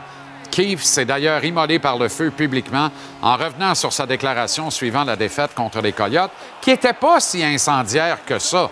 Et quand tu reviens là-dessus pour semi t'excuser puis bafouer, tu t'immoles par le feu. Marner Matthews, qui n'ont rien fait, eux, pour rendre quelques blâmes que ce soit en leur défaveur. Marner jouant le gros bébé gâté de service en disant avoir vraiment besoin de comprendre ce que son coach a voulu dire après la gênante défaite contre les Coyotes lundi soir. Un interminable roman savon qui dure depuis les années folles d'Harold Ballard, le pingre propriétaire qui a sans doute jeté un très mauvais sort à ce club-là en le liquidant. Maintenant, qui va pouvoir sauver le Titanic d'un autre naufrage à Toronto? J'aimerais ça dire Michel Terrien ou Bob Hartley, mais comme ils ne sont pas dans la clique, on ne va même pas les considérer, même s'ils feraient tout un job à court terme. Le club, je le rappelle, doit gagner tout de suite. Le feu est pris, appelle les pompiers. Ça, ça ne peut donc être que l'homme sans coup, Barry Trotz, le seul gars qui a réussi à faire jouer Ovechkin dans un système précis. Accessoirement, il en a fait un gagnant de la Coupe Stanley dans ce même système. Mais comme à Toronto, on aime tout faire de travers, soyez pas surpris si Dubus Keefe reste en poste toute la saison ou qu'on trouve le moyen de remplacer par pire. Puis honnêtement, il n'y a rien qui me ferait plus plaisir que ça.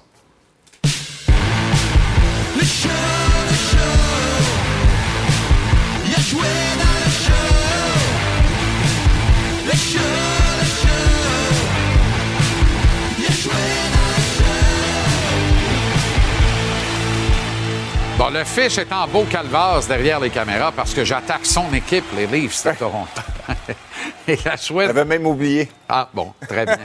non, mais c'est tout croche en joie le vert, puis ça fait notre affaire. Oui, mais en même temps, Toronto, c'est un peu comme Montréal. S'ils gagnent quatre matchs de suite, euh, tout est rentré dans là, puis c'est reparti, puis ils sont capables de le faire. Ben l'année passée aussi, il me semble, il n'y avait pas eu un grand début de saison. C'est vrai. La seule chose, c'est que Keith me semble un gars en panique. Il crie tout le temps. euh, et, et- 25 minutes, Matthews, contre les Coyotes de l'Arizona. Ah, il- Es-tu fou? tu sais, comme joueur, tu, le sais, quand ton entraîneur semble perdre le contrôle, c'est pas bon signe. Puis là, les cartes qu'il joue, c'est les cartes que tu joues en temps normal, pas mal plus tard dans l'année. C'est que si tes joueurs répondent pas, tu fais quoi? Tu sais, dans la Ligue nationale, tes stars, tu peux pas les perdre.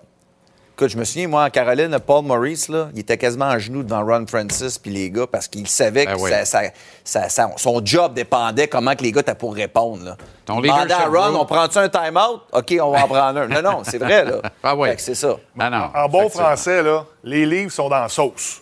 Jusque-là. Littéralement. Pour plusieurs raisons. T'en as nommé plusieurs. Qu'est-ce que Keith a fait? C'est du stuff de junior. Ouais. C'est des choses qu'on voit dans le junior, qu'un un entraîneur va sortir dans les médias, dans l'hebdo de Saint-Joseph, puis il va dire Hey, mon, mes joueurs ne répondent pas, les gros canons jouent pas, le goaler arrête pas les pucks. Puis là, tout d'un coup, qu'est-ce qu'on va faire? Les jeunes vont arriver à l'éc- à- à la- dans, la chambre, ils vont s'en parler, ils ont 17-18 ans, on réagit pas de la même chose. Non. Lorsque tu attaques des superstars de cette façon-là, c'est difficile. Là, maintenant, il faut qu'ils signent des gars. Tu en as parlé, Matthews. Ils sont allés chercher un gardien de but, ben, deux gardiens de but qu'on n'est pas sûr qu'ils vont faire le travail. Ils en ont jusque-là dans- avec le les salaires. Ils sont comme, je l'ai dit, dans la sauce. Ça va pas très bien. Ça va pas très Ça va bien. pas très bien, en clair. Ça va beaucoup mieux pour le Canadien, qui pourrait être en haut de 500 ce soir vers euh, 9h30, 10h moins quart, alors qu'une autre victoire est prévisible cette fois contre les Coyotes de C'est l'Arizona. rare qu'on dise ça. Ben, effectivement, on pensait. ben, sincèrement, là. Mais même eux autres- 1-7-1, c'était mon record, le Canadien, après les neuf matchs du mois d'octobre. On est déjà à 2-2, puis la seule victoire que je lui donnais, c'était à soir contre l'Arizona. C'est pessimiste. Mais je, me demande comment, comment que les, les- les joueurs se sentent dans- de ne pas jouer le rôle de. de des- ben, je te De négliger? De négliger. Parce que là, c'est différent. Tu sais, la motivation, elle est le fun. Tu Toronto, là, tu t'affrontes l'Arizona. Ben ça, c'est ça l'expérience. C'est Mais peut-être pas hey, toi le négliger. là. Jamais je croirais qu'à soir, on ne pognera pas l'Arizona de haut. Je peux pas croire. Bon, ils viennent, quand même de sortir d'une grosse victoire. Ils viennent quand même- Ils sont reposés. Euh, le coach Lebert est allé à son chalet, il, il a, clair, Ben il a oui, la tête ben bien oui, ben oui. Fait- en tout cas, le Canadien, Même Internet ne rentre pas là. mais le. Canadien ne doit pas faire ce que probablement quelques équipes ont fait contre le Canadien cette année, c'est de les prendre à la légère. Je pense pas qu'ils ont le talent pour commencer à prendre n'importe qui dans, dans la Ligue nationale. D'ailleurs, personne doit- peut prendre des, des équipes à la légère dans, dans, dans la Ligue nationale. Tu vas te faire avoir, c'est certain. Mais euh, moi, ce qui m'impressionne, c'est pas juste le fait qu'ils gagnent des matchs, c'est- la façon qu'on joue du côté du Canadien. Puis pour l'Arizona, ben c'est un peu différent naturellement. Ils n'ont pas la même histoire, mais c'est une équipe en même temps qu'André tente de- de créer une identité avec cette équipe-là. C'est pas évident non plus, là. C'est pas la même équipe, mais ils sont dans une situation de transition. Ils n'ont pas le même budget non plus, JC. là. Ah C'est un non. autre, une autre affaire. Là. Ils n'ont pas joué un un match chez eux. universitaire. Exactement. Euh, Les six premiers matchs sur la Sur route. la route. Ça, c'est pas évident. Puis ils sont quand même capables d'avoir un des meilleurs avantages numériques dans la Ligue depuis le début de la À saison. plus de 30% ce qui met à rude épreuve le- un des meilleurs désavantages numériques, celui du Canadien ce soir, qui lui est à plus de 90 et qui aligne un certain Dadonov, d'ailleurs, qui a enfin une utilité, qui a un rôle. Il est transformé. Il n'a jamais joué là. Jamais joué en dépli de sa carrière. Il arrive à Montréal, il en joue trois minutes par match. pas pour produire offensivement, fait d'autres choses. Exact. Il n'est jamais trop tard. Il est jamais trop tard. On- il y a quand même. Dadonov, là, il a un talent incroyable. Lui, la rondelle, la rondelle, lui, là, il est excellent. Ouais. Je pense que c'est vraiment là, son QI hockey lorsqu'on travaille à 5. C'est pour ça que les concepts de, de- de Martin Saint-Louis, il doit avoir de la misère avec ça, lui, parce qu'il y a d'autres gens dans Ben le oui. concept.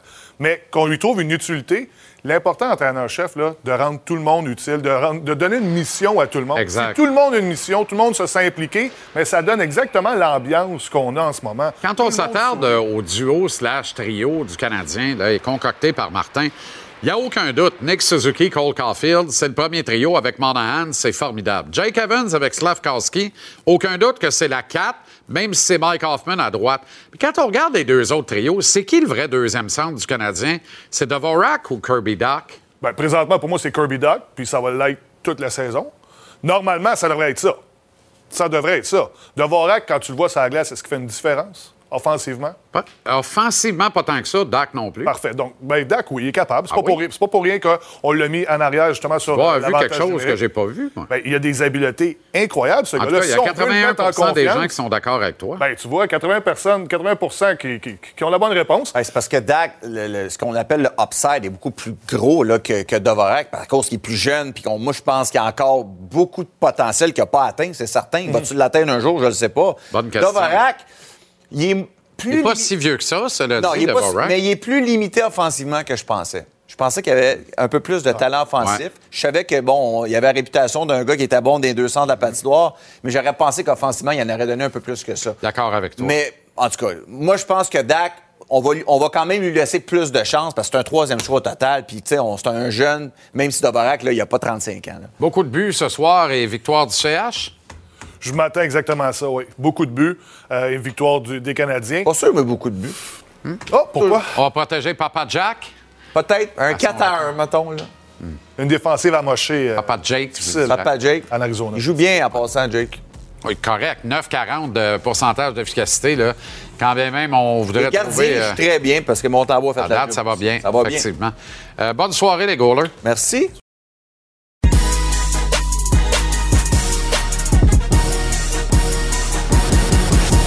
OK, la dose est propulsée par le tvrsport.ca. Télécharge l'application Cube. Peu importe l'heure où tu te lèves. Commentaires, opinions, entrevues, résultats, tout ça dans le même homme. Jean-Philippe Bertrand et une pléiade de collaborateurs. Pléiade est un mot curieux. C'est un mot rétro-pléiade. Et ça va avec le sujet de ce soir, qui est un café rétro, en fait. Ben, Donc, un bon vieux Silex à l'odeur d'eau de vaisselle. C'est un café dans une vieille cafetière. Oui, oui, littéralement. Euh, littéralement. Puis, Tu sais, beurrée, là. T'as beau mettre du Oui. euh, CLR, Oui. elle reste beurrée. Exact. Ouais. Tu sais, la vieille, la vieille cafetière de grand-maman, là, tu sais, à Noël, là, qui, Un peu de respect pour grand-maman, là. Oui, bien certain. mais- Parles-tu de celle qui commençait grosse de même, qui finissait petite de même? Ben, ça pourrait être celle-là. Ça pourrait être celle-là, tiens. Oui. Et, ah, ben, regarde, parlant de vieille. euh, Ouais, ça, c'est toute une Ça, machine. ça, ouais, ça, par ça est exemple. une autre, Ça, là. c'est beau, ça. Mais euh, bravo euh, à celui qui a passé à ça. Mais, euh, tu- C'est la machine à café de Little Beaver, oui, visiblement. là. oui, oui, oui, effectivement. Je l'ai compris. Alors, euh, euh, et, et d'ailleurs, j'ai porté mon Merci. veston. J'ai- J'ai por- j'ai mis mon veston de, Oui, de bleu la soirée poudre. du hockey. De la soirée du hockey. euh, pour l'occasion, cette soirée rétro. Et en plus, parce que le bleu poudre revient à la mode pour les gens qui auraient euh, manqué ça. Euh, le Canadien, euh, tout comme euh, euh, plein d'autres équipes de la Ligue, ont dévoilé aujourd'hui leur troisième chandail, le, le chandail vintage ou le rétro. Et euh, ben, on est allé dans le bleu poudre cette fois-ci, ce qui peut être un hommage ou ce qui peut être perçu comme un hommage aux expos Ben, des c'est la- années c'est 80. l'intention, en tout cas. Exact, exact.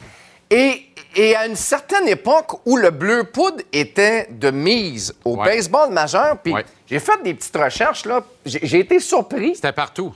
Écoute, 11 des 26 clubs du baseball majeur dans les Jouant années pyjama 80 sur la route. jouaient en pyjama sur la route. Puis là, là, parmi les équipes, là, puis je sais que la photo est pas grosse, là, mais on se rappellera des Phillies en bleu poudre. Bien sûr. On se rappellera Les des... jets bleus, des- évidemment. ben, bien sûr. Des Cards. Pensez les Cards, Cards, c'est en bleu poudre. Euh, les Twins du Minnesota en bleu poudre. Avait pas Milwaukee aussi? Milwaukee, bien sûr. Euh, Il y a les, euh, les Padres en bleu poudre. Écoute, c'est c'est 11 équipes sur 26. Alors, euh, c'est... euh, Mais tu sais, c'était vraiment une mode, c'était un courant. Oui. Mais là, on retrouve ça dans la Ligue nationale. Il y a du bleu poudre partout, là. Dans les nationales de hockey? Ben oui, dans le rétro reverse. Ben oui, oui, absolument. euh, c'est tapissé. Absolument, absolument. Et, euh, et donc, le Canadien ne fait pas exception à la règle. Mais tu sais, trouve l'intrus, là. Arrache-moi le sigle, le sacro-saint sigle, là. C'est pas grave, là. Arrache-le, puis mets-le, le Montréal. Assume-toi, tant qu'à rendre Ouais. hommage aux Ben, expos. ça- ça aurait été bon. Va chercher Ouais. le Montréal du dernier uniforme. Mais là, ça Mais aurait gris, voulu par dire- contre. ça- Non, non, juste le Montréal. mais le Montréal était sur l'uniforme gris.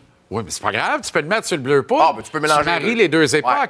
Mais là, au sacrilège, Ouais. t'es obligé de mettre un fleur de lys Ouais. qui était Ah. l'accent sur le E. Oh, ça, tu peux pas. Ben non, mais pourquoi pas? Ben, tu mets même une petite ligne, c'est notre clin d'œil au Nordique dont on s'ennuie. Ah, Moi, à soir, là, je roule. Tu comprends? J'ai du plaisir. Puis tu t'en vas l'acheter. Je dépense 379 dollars avant les taxes de mon oncle Gérard, mon oncle Marcel. Oui, je comprends. Mais l'équipe qui a, a- a poussé l'audace, l'équipe qui a amené ça à un autre niveau, Ouais. ce sont les Flyers de Philadelphie Oui. qui vont arborer, c'est pas des blagues, là, pour la séance d'échauffement, le fameux Cooper Hall. Le? Cooper Hall. Et là, là- La révolutionne. Oui, monsieur. Puis là, là, pour les, les jeunes là, qui nous écoutent, là, les, les- je dirais les 35 ans et moins, là, vous avez aucune idée de quoi on parle. N'ajustez pas votre appareil, ce ne sont pas les Flyers de la ringuette. Là. Exact. Dans les années 80, OK, euh, dans la Ligue de hockey junior majeur, par exemple, on jouait en Cooper Hall. C'est quoi un Cooper Hall? Tu portais une espèce de culotte grise, Oui. Euh. On le voit, Et tu mettais des pantalons par-dessus.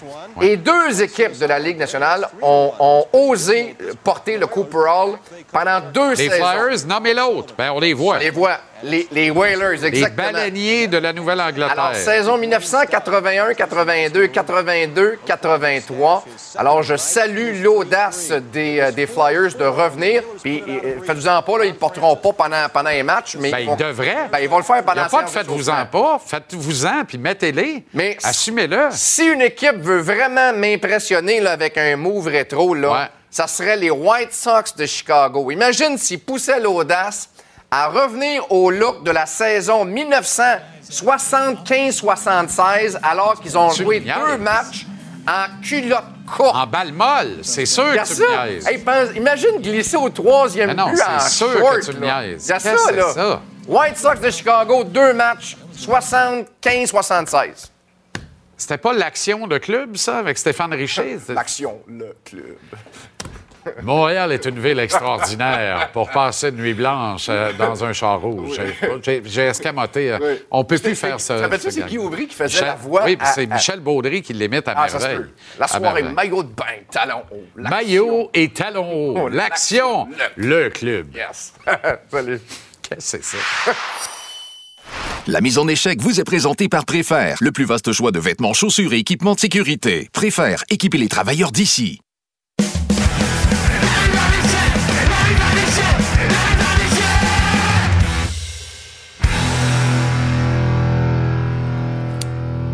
Comment ça va, mon cher Renaud?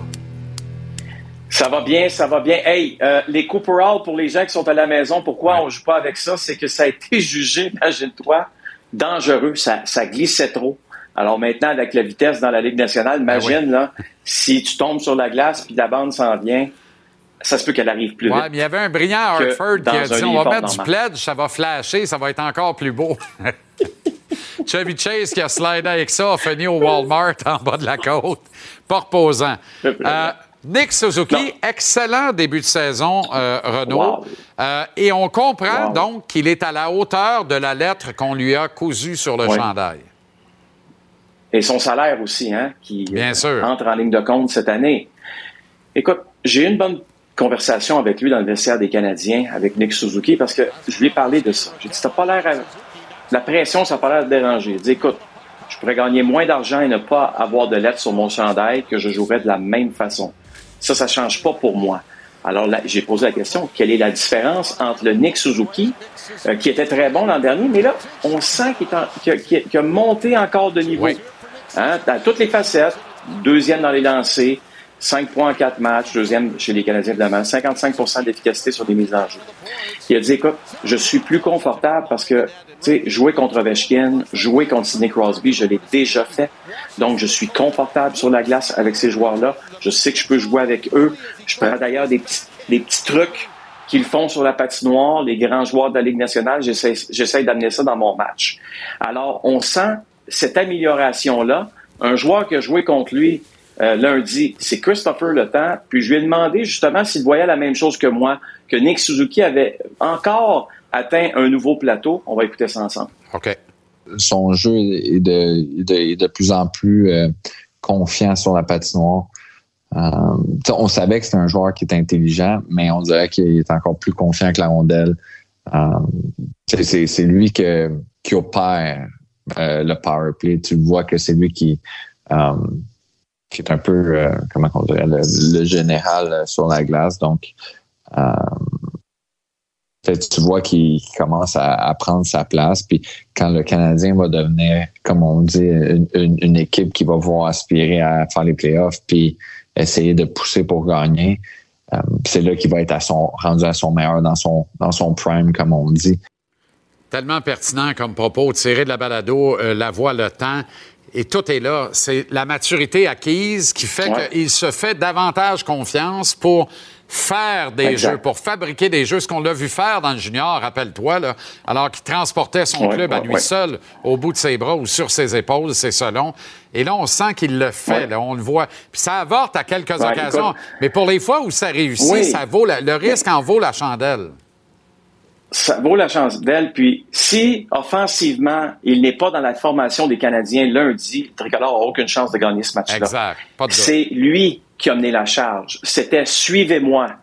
C'est toute une attitude, ça. On n'a pas eu tout le temps ça. En tout cas, ça fait longtemps qu'on n'a pas vu ça, je devrais dire avec les Canadiens. Il parle plus que le coach dans les temps d'arrêt également. C'est un détail, mais c'est un détail qui en dit beaucoup, tu comprends? Il dirige le trafic, même lorsqu'on est en temps d'arrêt et qu'on veut se faire une stratégie en fin de match. Chris Weidman, lui, rapport qualité prix, on n'a rien à dire. Là. on n'a rien à dire à 7,8 pour Nick, mais on n'a rien à dire à, 800 000 pour Weidman non exact.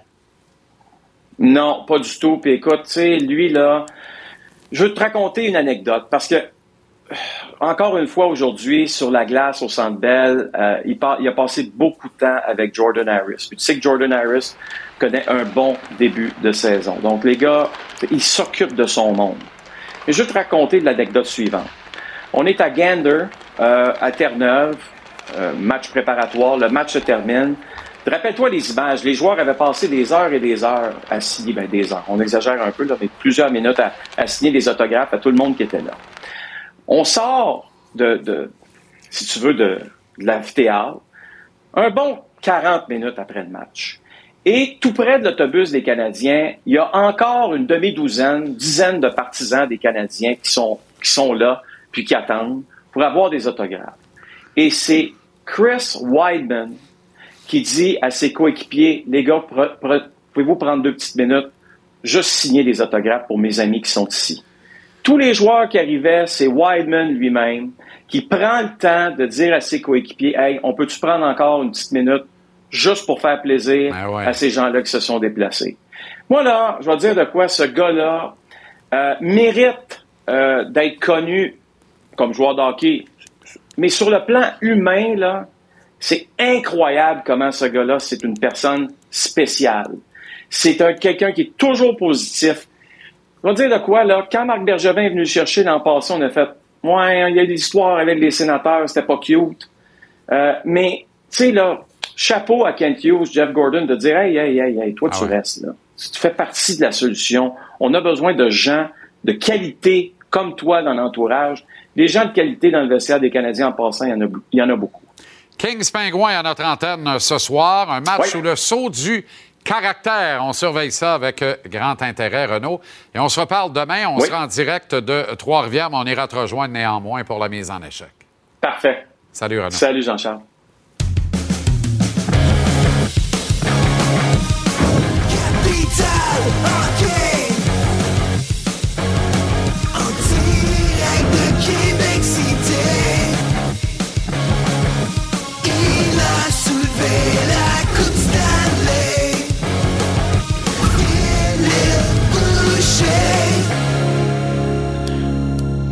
Tabarouette. Un thème original à la radio, un thème original à la télé.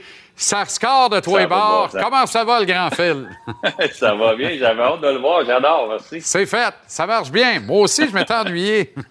ouais. C'est qui le deuxième centre du Canadien? C'est Dvorak ou c'est Kirby Dack?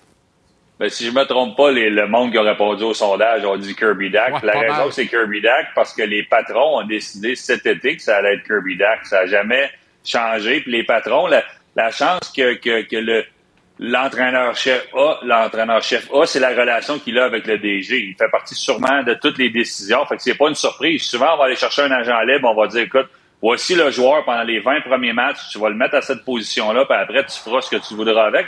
Ça m'est arrivé avec les Pingouins de Pittsburgh quand j'ai voulu renouveler mon contrat. Dan Barsma m'avait dit les cinq, les 20 premières games, tu vas être le huitième défenseur, puis après ça, ben, tu seras ce que tu voudras. J'ai décidé de prendre ma retraite. Mais pour ce qui est de Dak, c'est ça qu'on a décidé cet été les, patrons étaient d'accord, l'entraîneur-chef est d'accord et on fait bien. C'est lui le deuxième centre du Canadien. On va être patient. On parle beaucoup des autres jeunes du Canadien, mais c'est un jeune joueur, c'est un jeune joueur à devenir.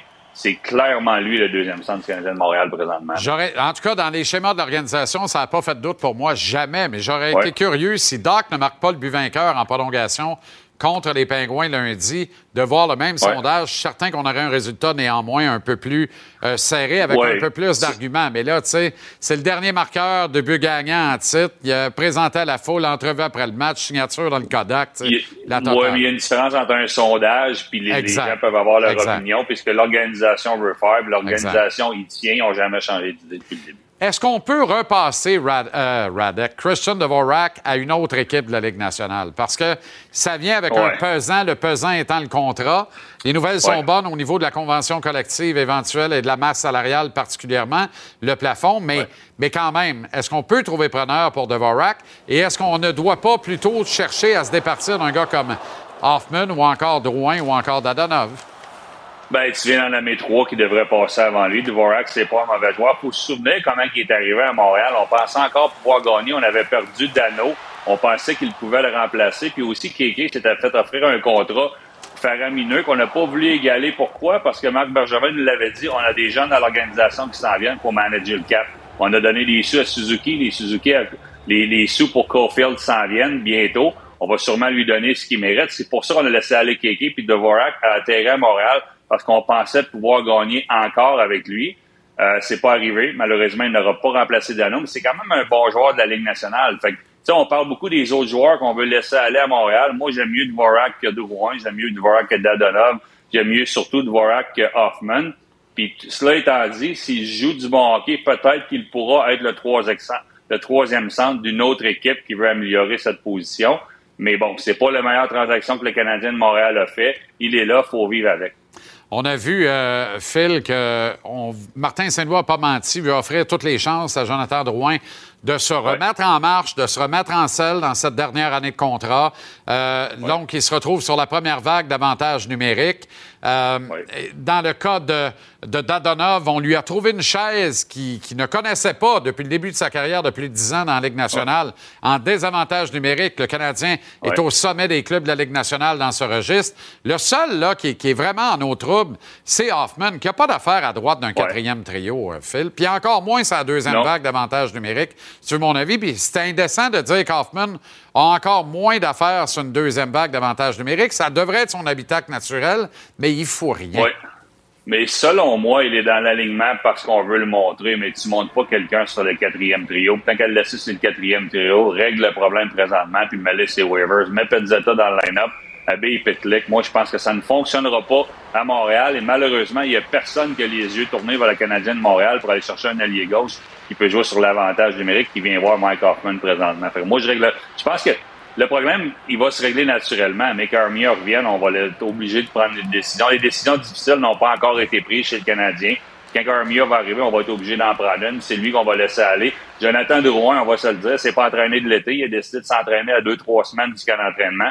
Chose certaine, sont réussi à, à allumer une petite étincelle avec lui. Il est capable de jouer dans la Ligue nationale. Il est capable d'aider le Canadien. Il sera peut-être capable d'aider une autre équipe si on veut le laisser aller et relancer sa carrière. Je lui souhaite.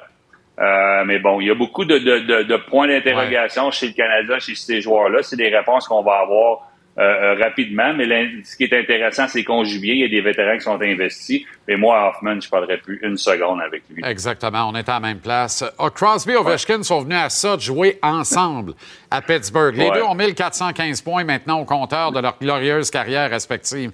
S'ils avaient été réunis, on aurait été pognés pour les souder ensemble. Alors que là, on s'est contenté de Gino, mais ça a donné une force au centre et une dilution des forces offensives chez les Pingouins. Si les deux avaient joué ensemble, les Pingouins auraient-ils quand même trois Coupes Stanley ou il n'y en aurait qu'une seule?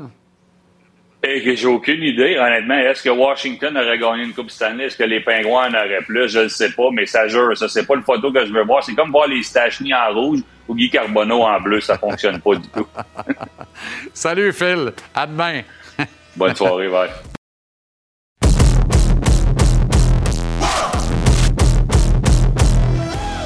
Très heureux de terminer l'émission ce soir avec euh, l'entraîneur associé au CF Montréal, capitaine Lolo, Laurent Simon, qui est avec nous. Laurent, comment ça va? Ça va, merci. Très bien. Toi, ici. Très, très bien. Merci de prendre le temps pour nous euh, ce soir, Laurent. On va parler du futur parce que c'est ce qui importe, mais un mot quand même sur le passé et cette victoire contre le Orlando CTSC. Euh, j'attire ton attention, Laurent, sur cet épisode de colère euh, entre les deux bancs là, aux lignes de touche. Euh, est-ce que dans ces situations-là, j'ai l'impression dans ces situations-là que je revois le bouillant central que j'aimais tant sur le terrain il y a quelques années à peine? Bah oui, c'est certain. Après, je me suis partagé aussi avec l'expérience et, et puis je dois montrer le bon exemple en étant l'entraîneur adjoint. Si je commence aussi à montrer des signes de nervosité ou des choses comme ça, c'est pas bon pour euh, pour les joueurs. Je pense que Orlando, on l'a vu, euh, sont venus au stade Saputo pour euh, pas pour gagner ou pas pour essayer de, de proposer du jeu. Donc donc on était euh, on était déçus. On savait très bien qu'avec une équipe comme ils ont, voilà, ils allaient essayer de de perdre du temps, que ce soit avec les dégagements du gardien ou de nous accrocher un ou deux joueurs par-ci par-là. Et et ça s'est vu. On n'était pas content parce qu'on n'est pas une, on n'est pas une équipe qui commence à, tomber ou à plonger euh, gratuitement. Je pense qu'il y a une action sur Ismaël Koné où il y a clairement quelque chose. Et, euh, et quand tu nous dis que nos joueurs commencent à plonger alors que, tes joueurs sont, sont en train de faire ça tout le match, je pense que c'était un peu culotté de l'entraîneur euh, adverse. Mais on a su garder notre calme sur le bord du terrain. Relativement, oui, mais c'était pas moins intéressant.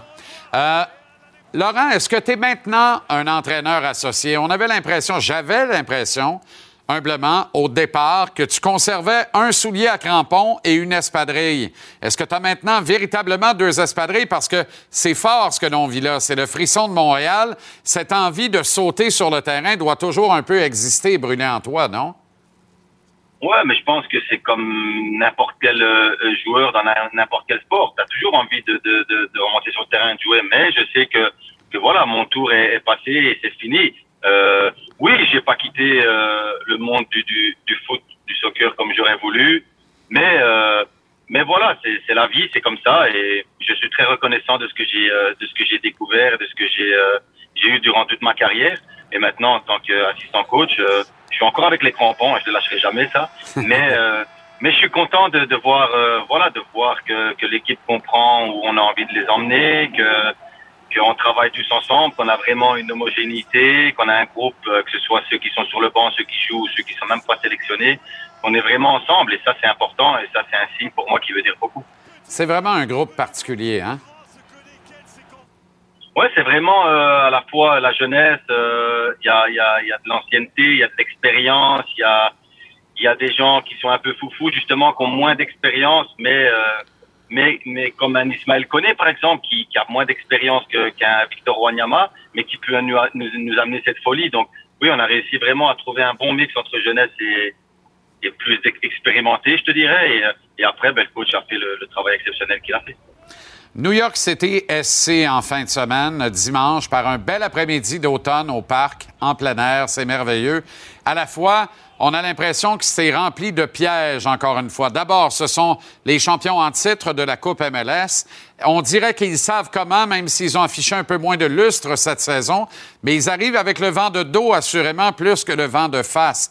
Donc, c'est un grand défi qui, qui, se pose devant vous. Là. Je, je suis tout à fait d'accord avec toi. Euh, alors, va falloir faire attention parce qu'encore une fois, ça reste les champions.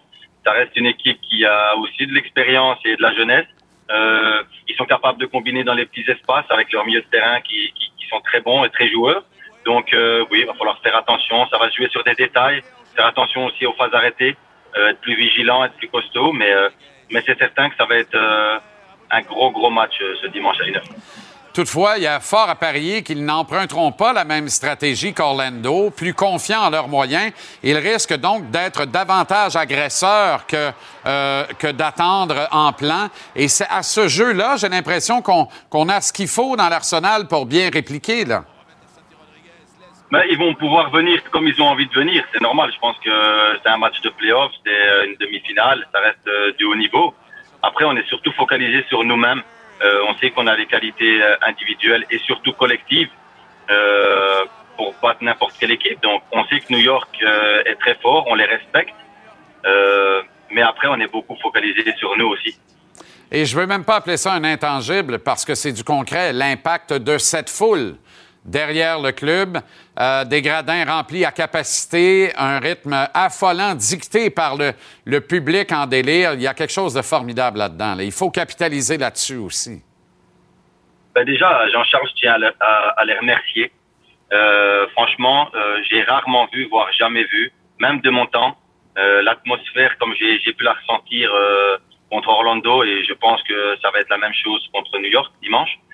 Donc j'espère qu'ils vont venir nombreux. Je sais qu'il y a des polémiques par rapport aux tickets et tout ça là, mais je vais pas rentrer euh, là-dedans parce que ça me concerne pas et que je suis pas placé pour parler. Mais j'espère qu'il y aura encore un, stade rempli et une foule qui, euh, qui mettra de l'ambiance parce qu'on a besoin d'eux pour aller euh, au bout de nous-mêmes et, et nous transcender. Capitaine de béton, défenseur bouillant qu'on aime tant, Laurent Simon, merci beaucoup et félicitations pour cette combinaison blouson de cuir et Audi. C'est magnifique, encore une fois, un homme de goût. Voilà, c'est dit. Salut Laurent. Merci beaucoup. Passez, À dimanche. passez une bonne soirée. Bye bye. Alors voilà comment on a vu votre JC de ce jeudi, dans quelques instants, à TVA Sport. Les Kings de Los Angeles et Philippe Dano affrontent les Penguins de Pittsburgh et l'empereur Sid The Kid. Ce sera suivi de l'après-match avec Dave Ely et toute la joyeuse équipe. Télécharge l'application Cube pour reprendre en balado où tu veux, quand tu veux. L'émission JC en intégralité s'est mise en ligne tous les soirs vers 19h30. Il suffise maintenant de vous remercier d'être là, si fidèle chaque jour. Grand privilège. Merci à toute l'équipe en régie. Je ne sais même pas si la régie est par là, dans le fond. Et je les remercie par là. Et sur le plateau, ici, merci encore à vous autres. Bonne soirée, bon jeudi. Demain, en direct du Colisée Vidéotron de Trois-Rivières pour l'ouverture locale des Lions. Jonas et toute notre ribambelle, ainsi que Tony Marinaro. Tu veux pas manquer ça? Venez nous voir sur place à Trois-Rivières demain dès 17h. Salut, bonne soirée. À demain.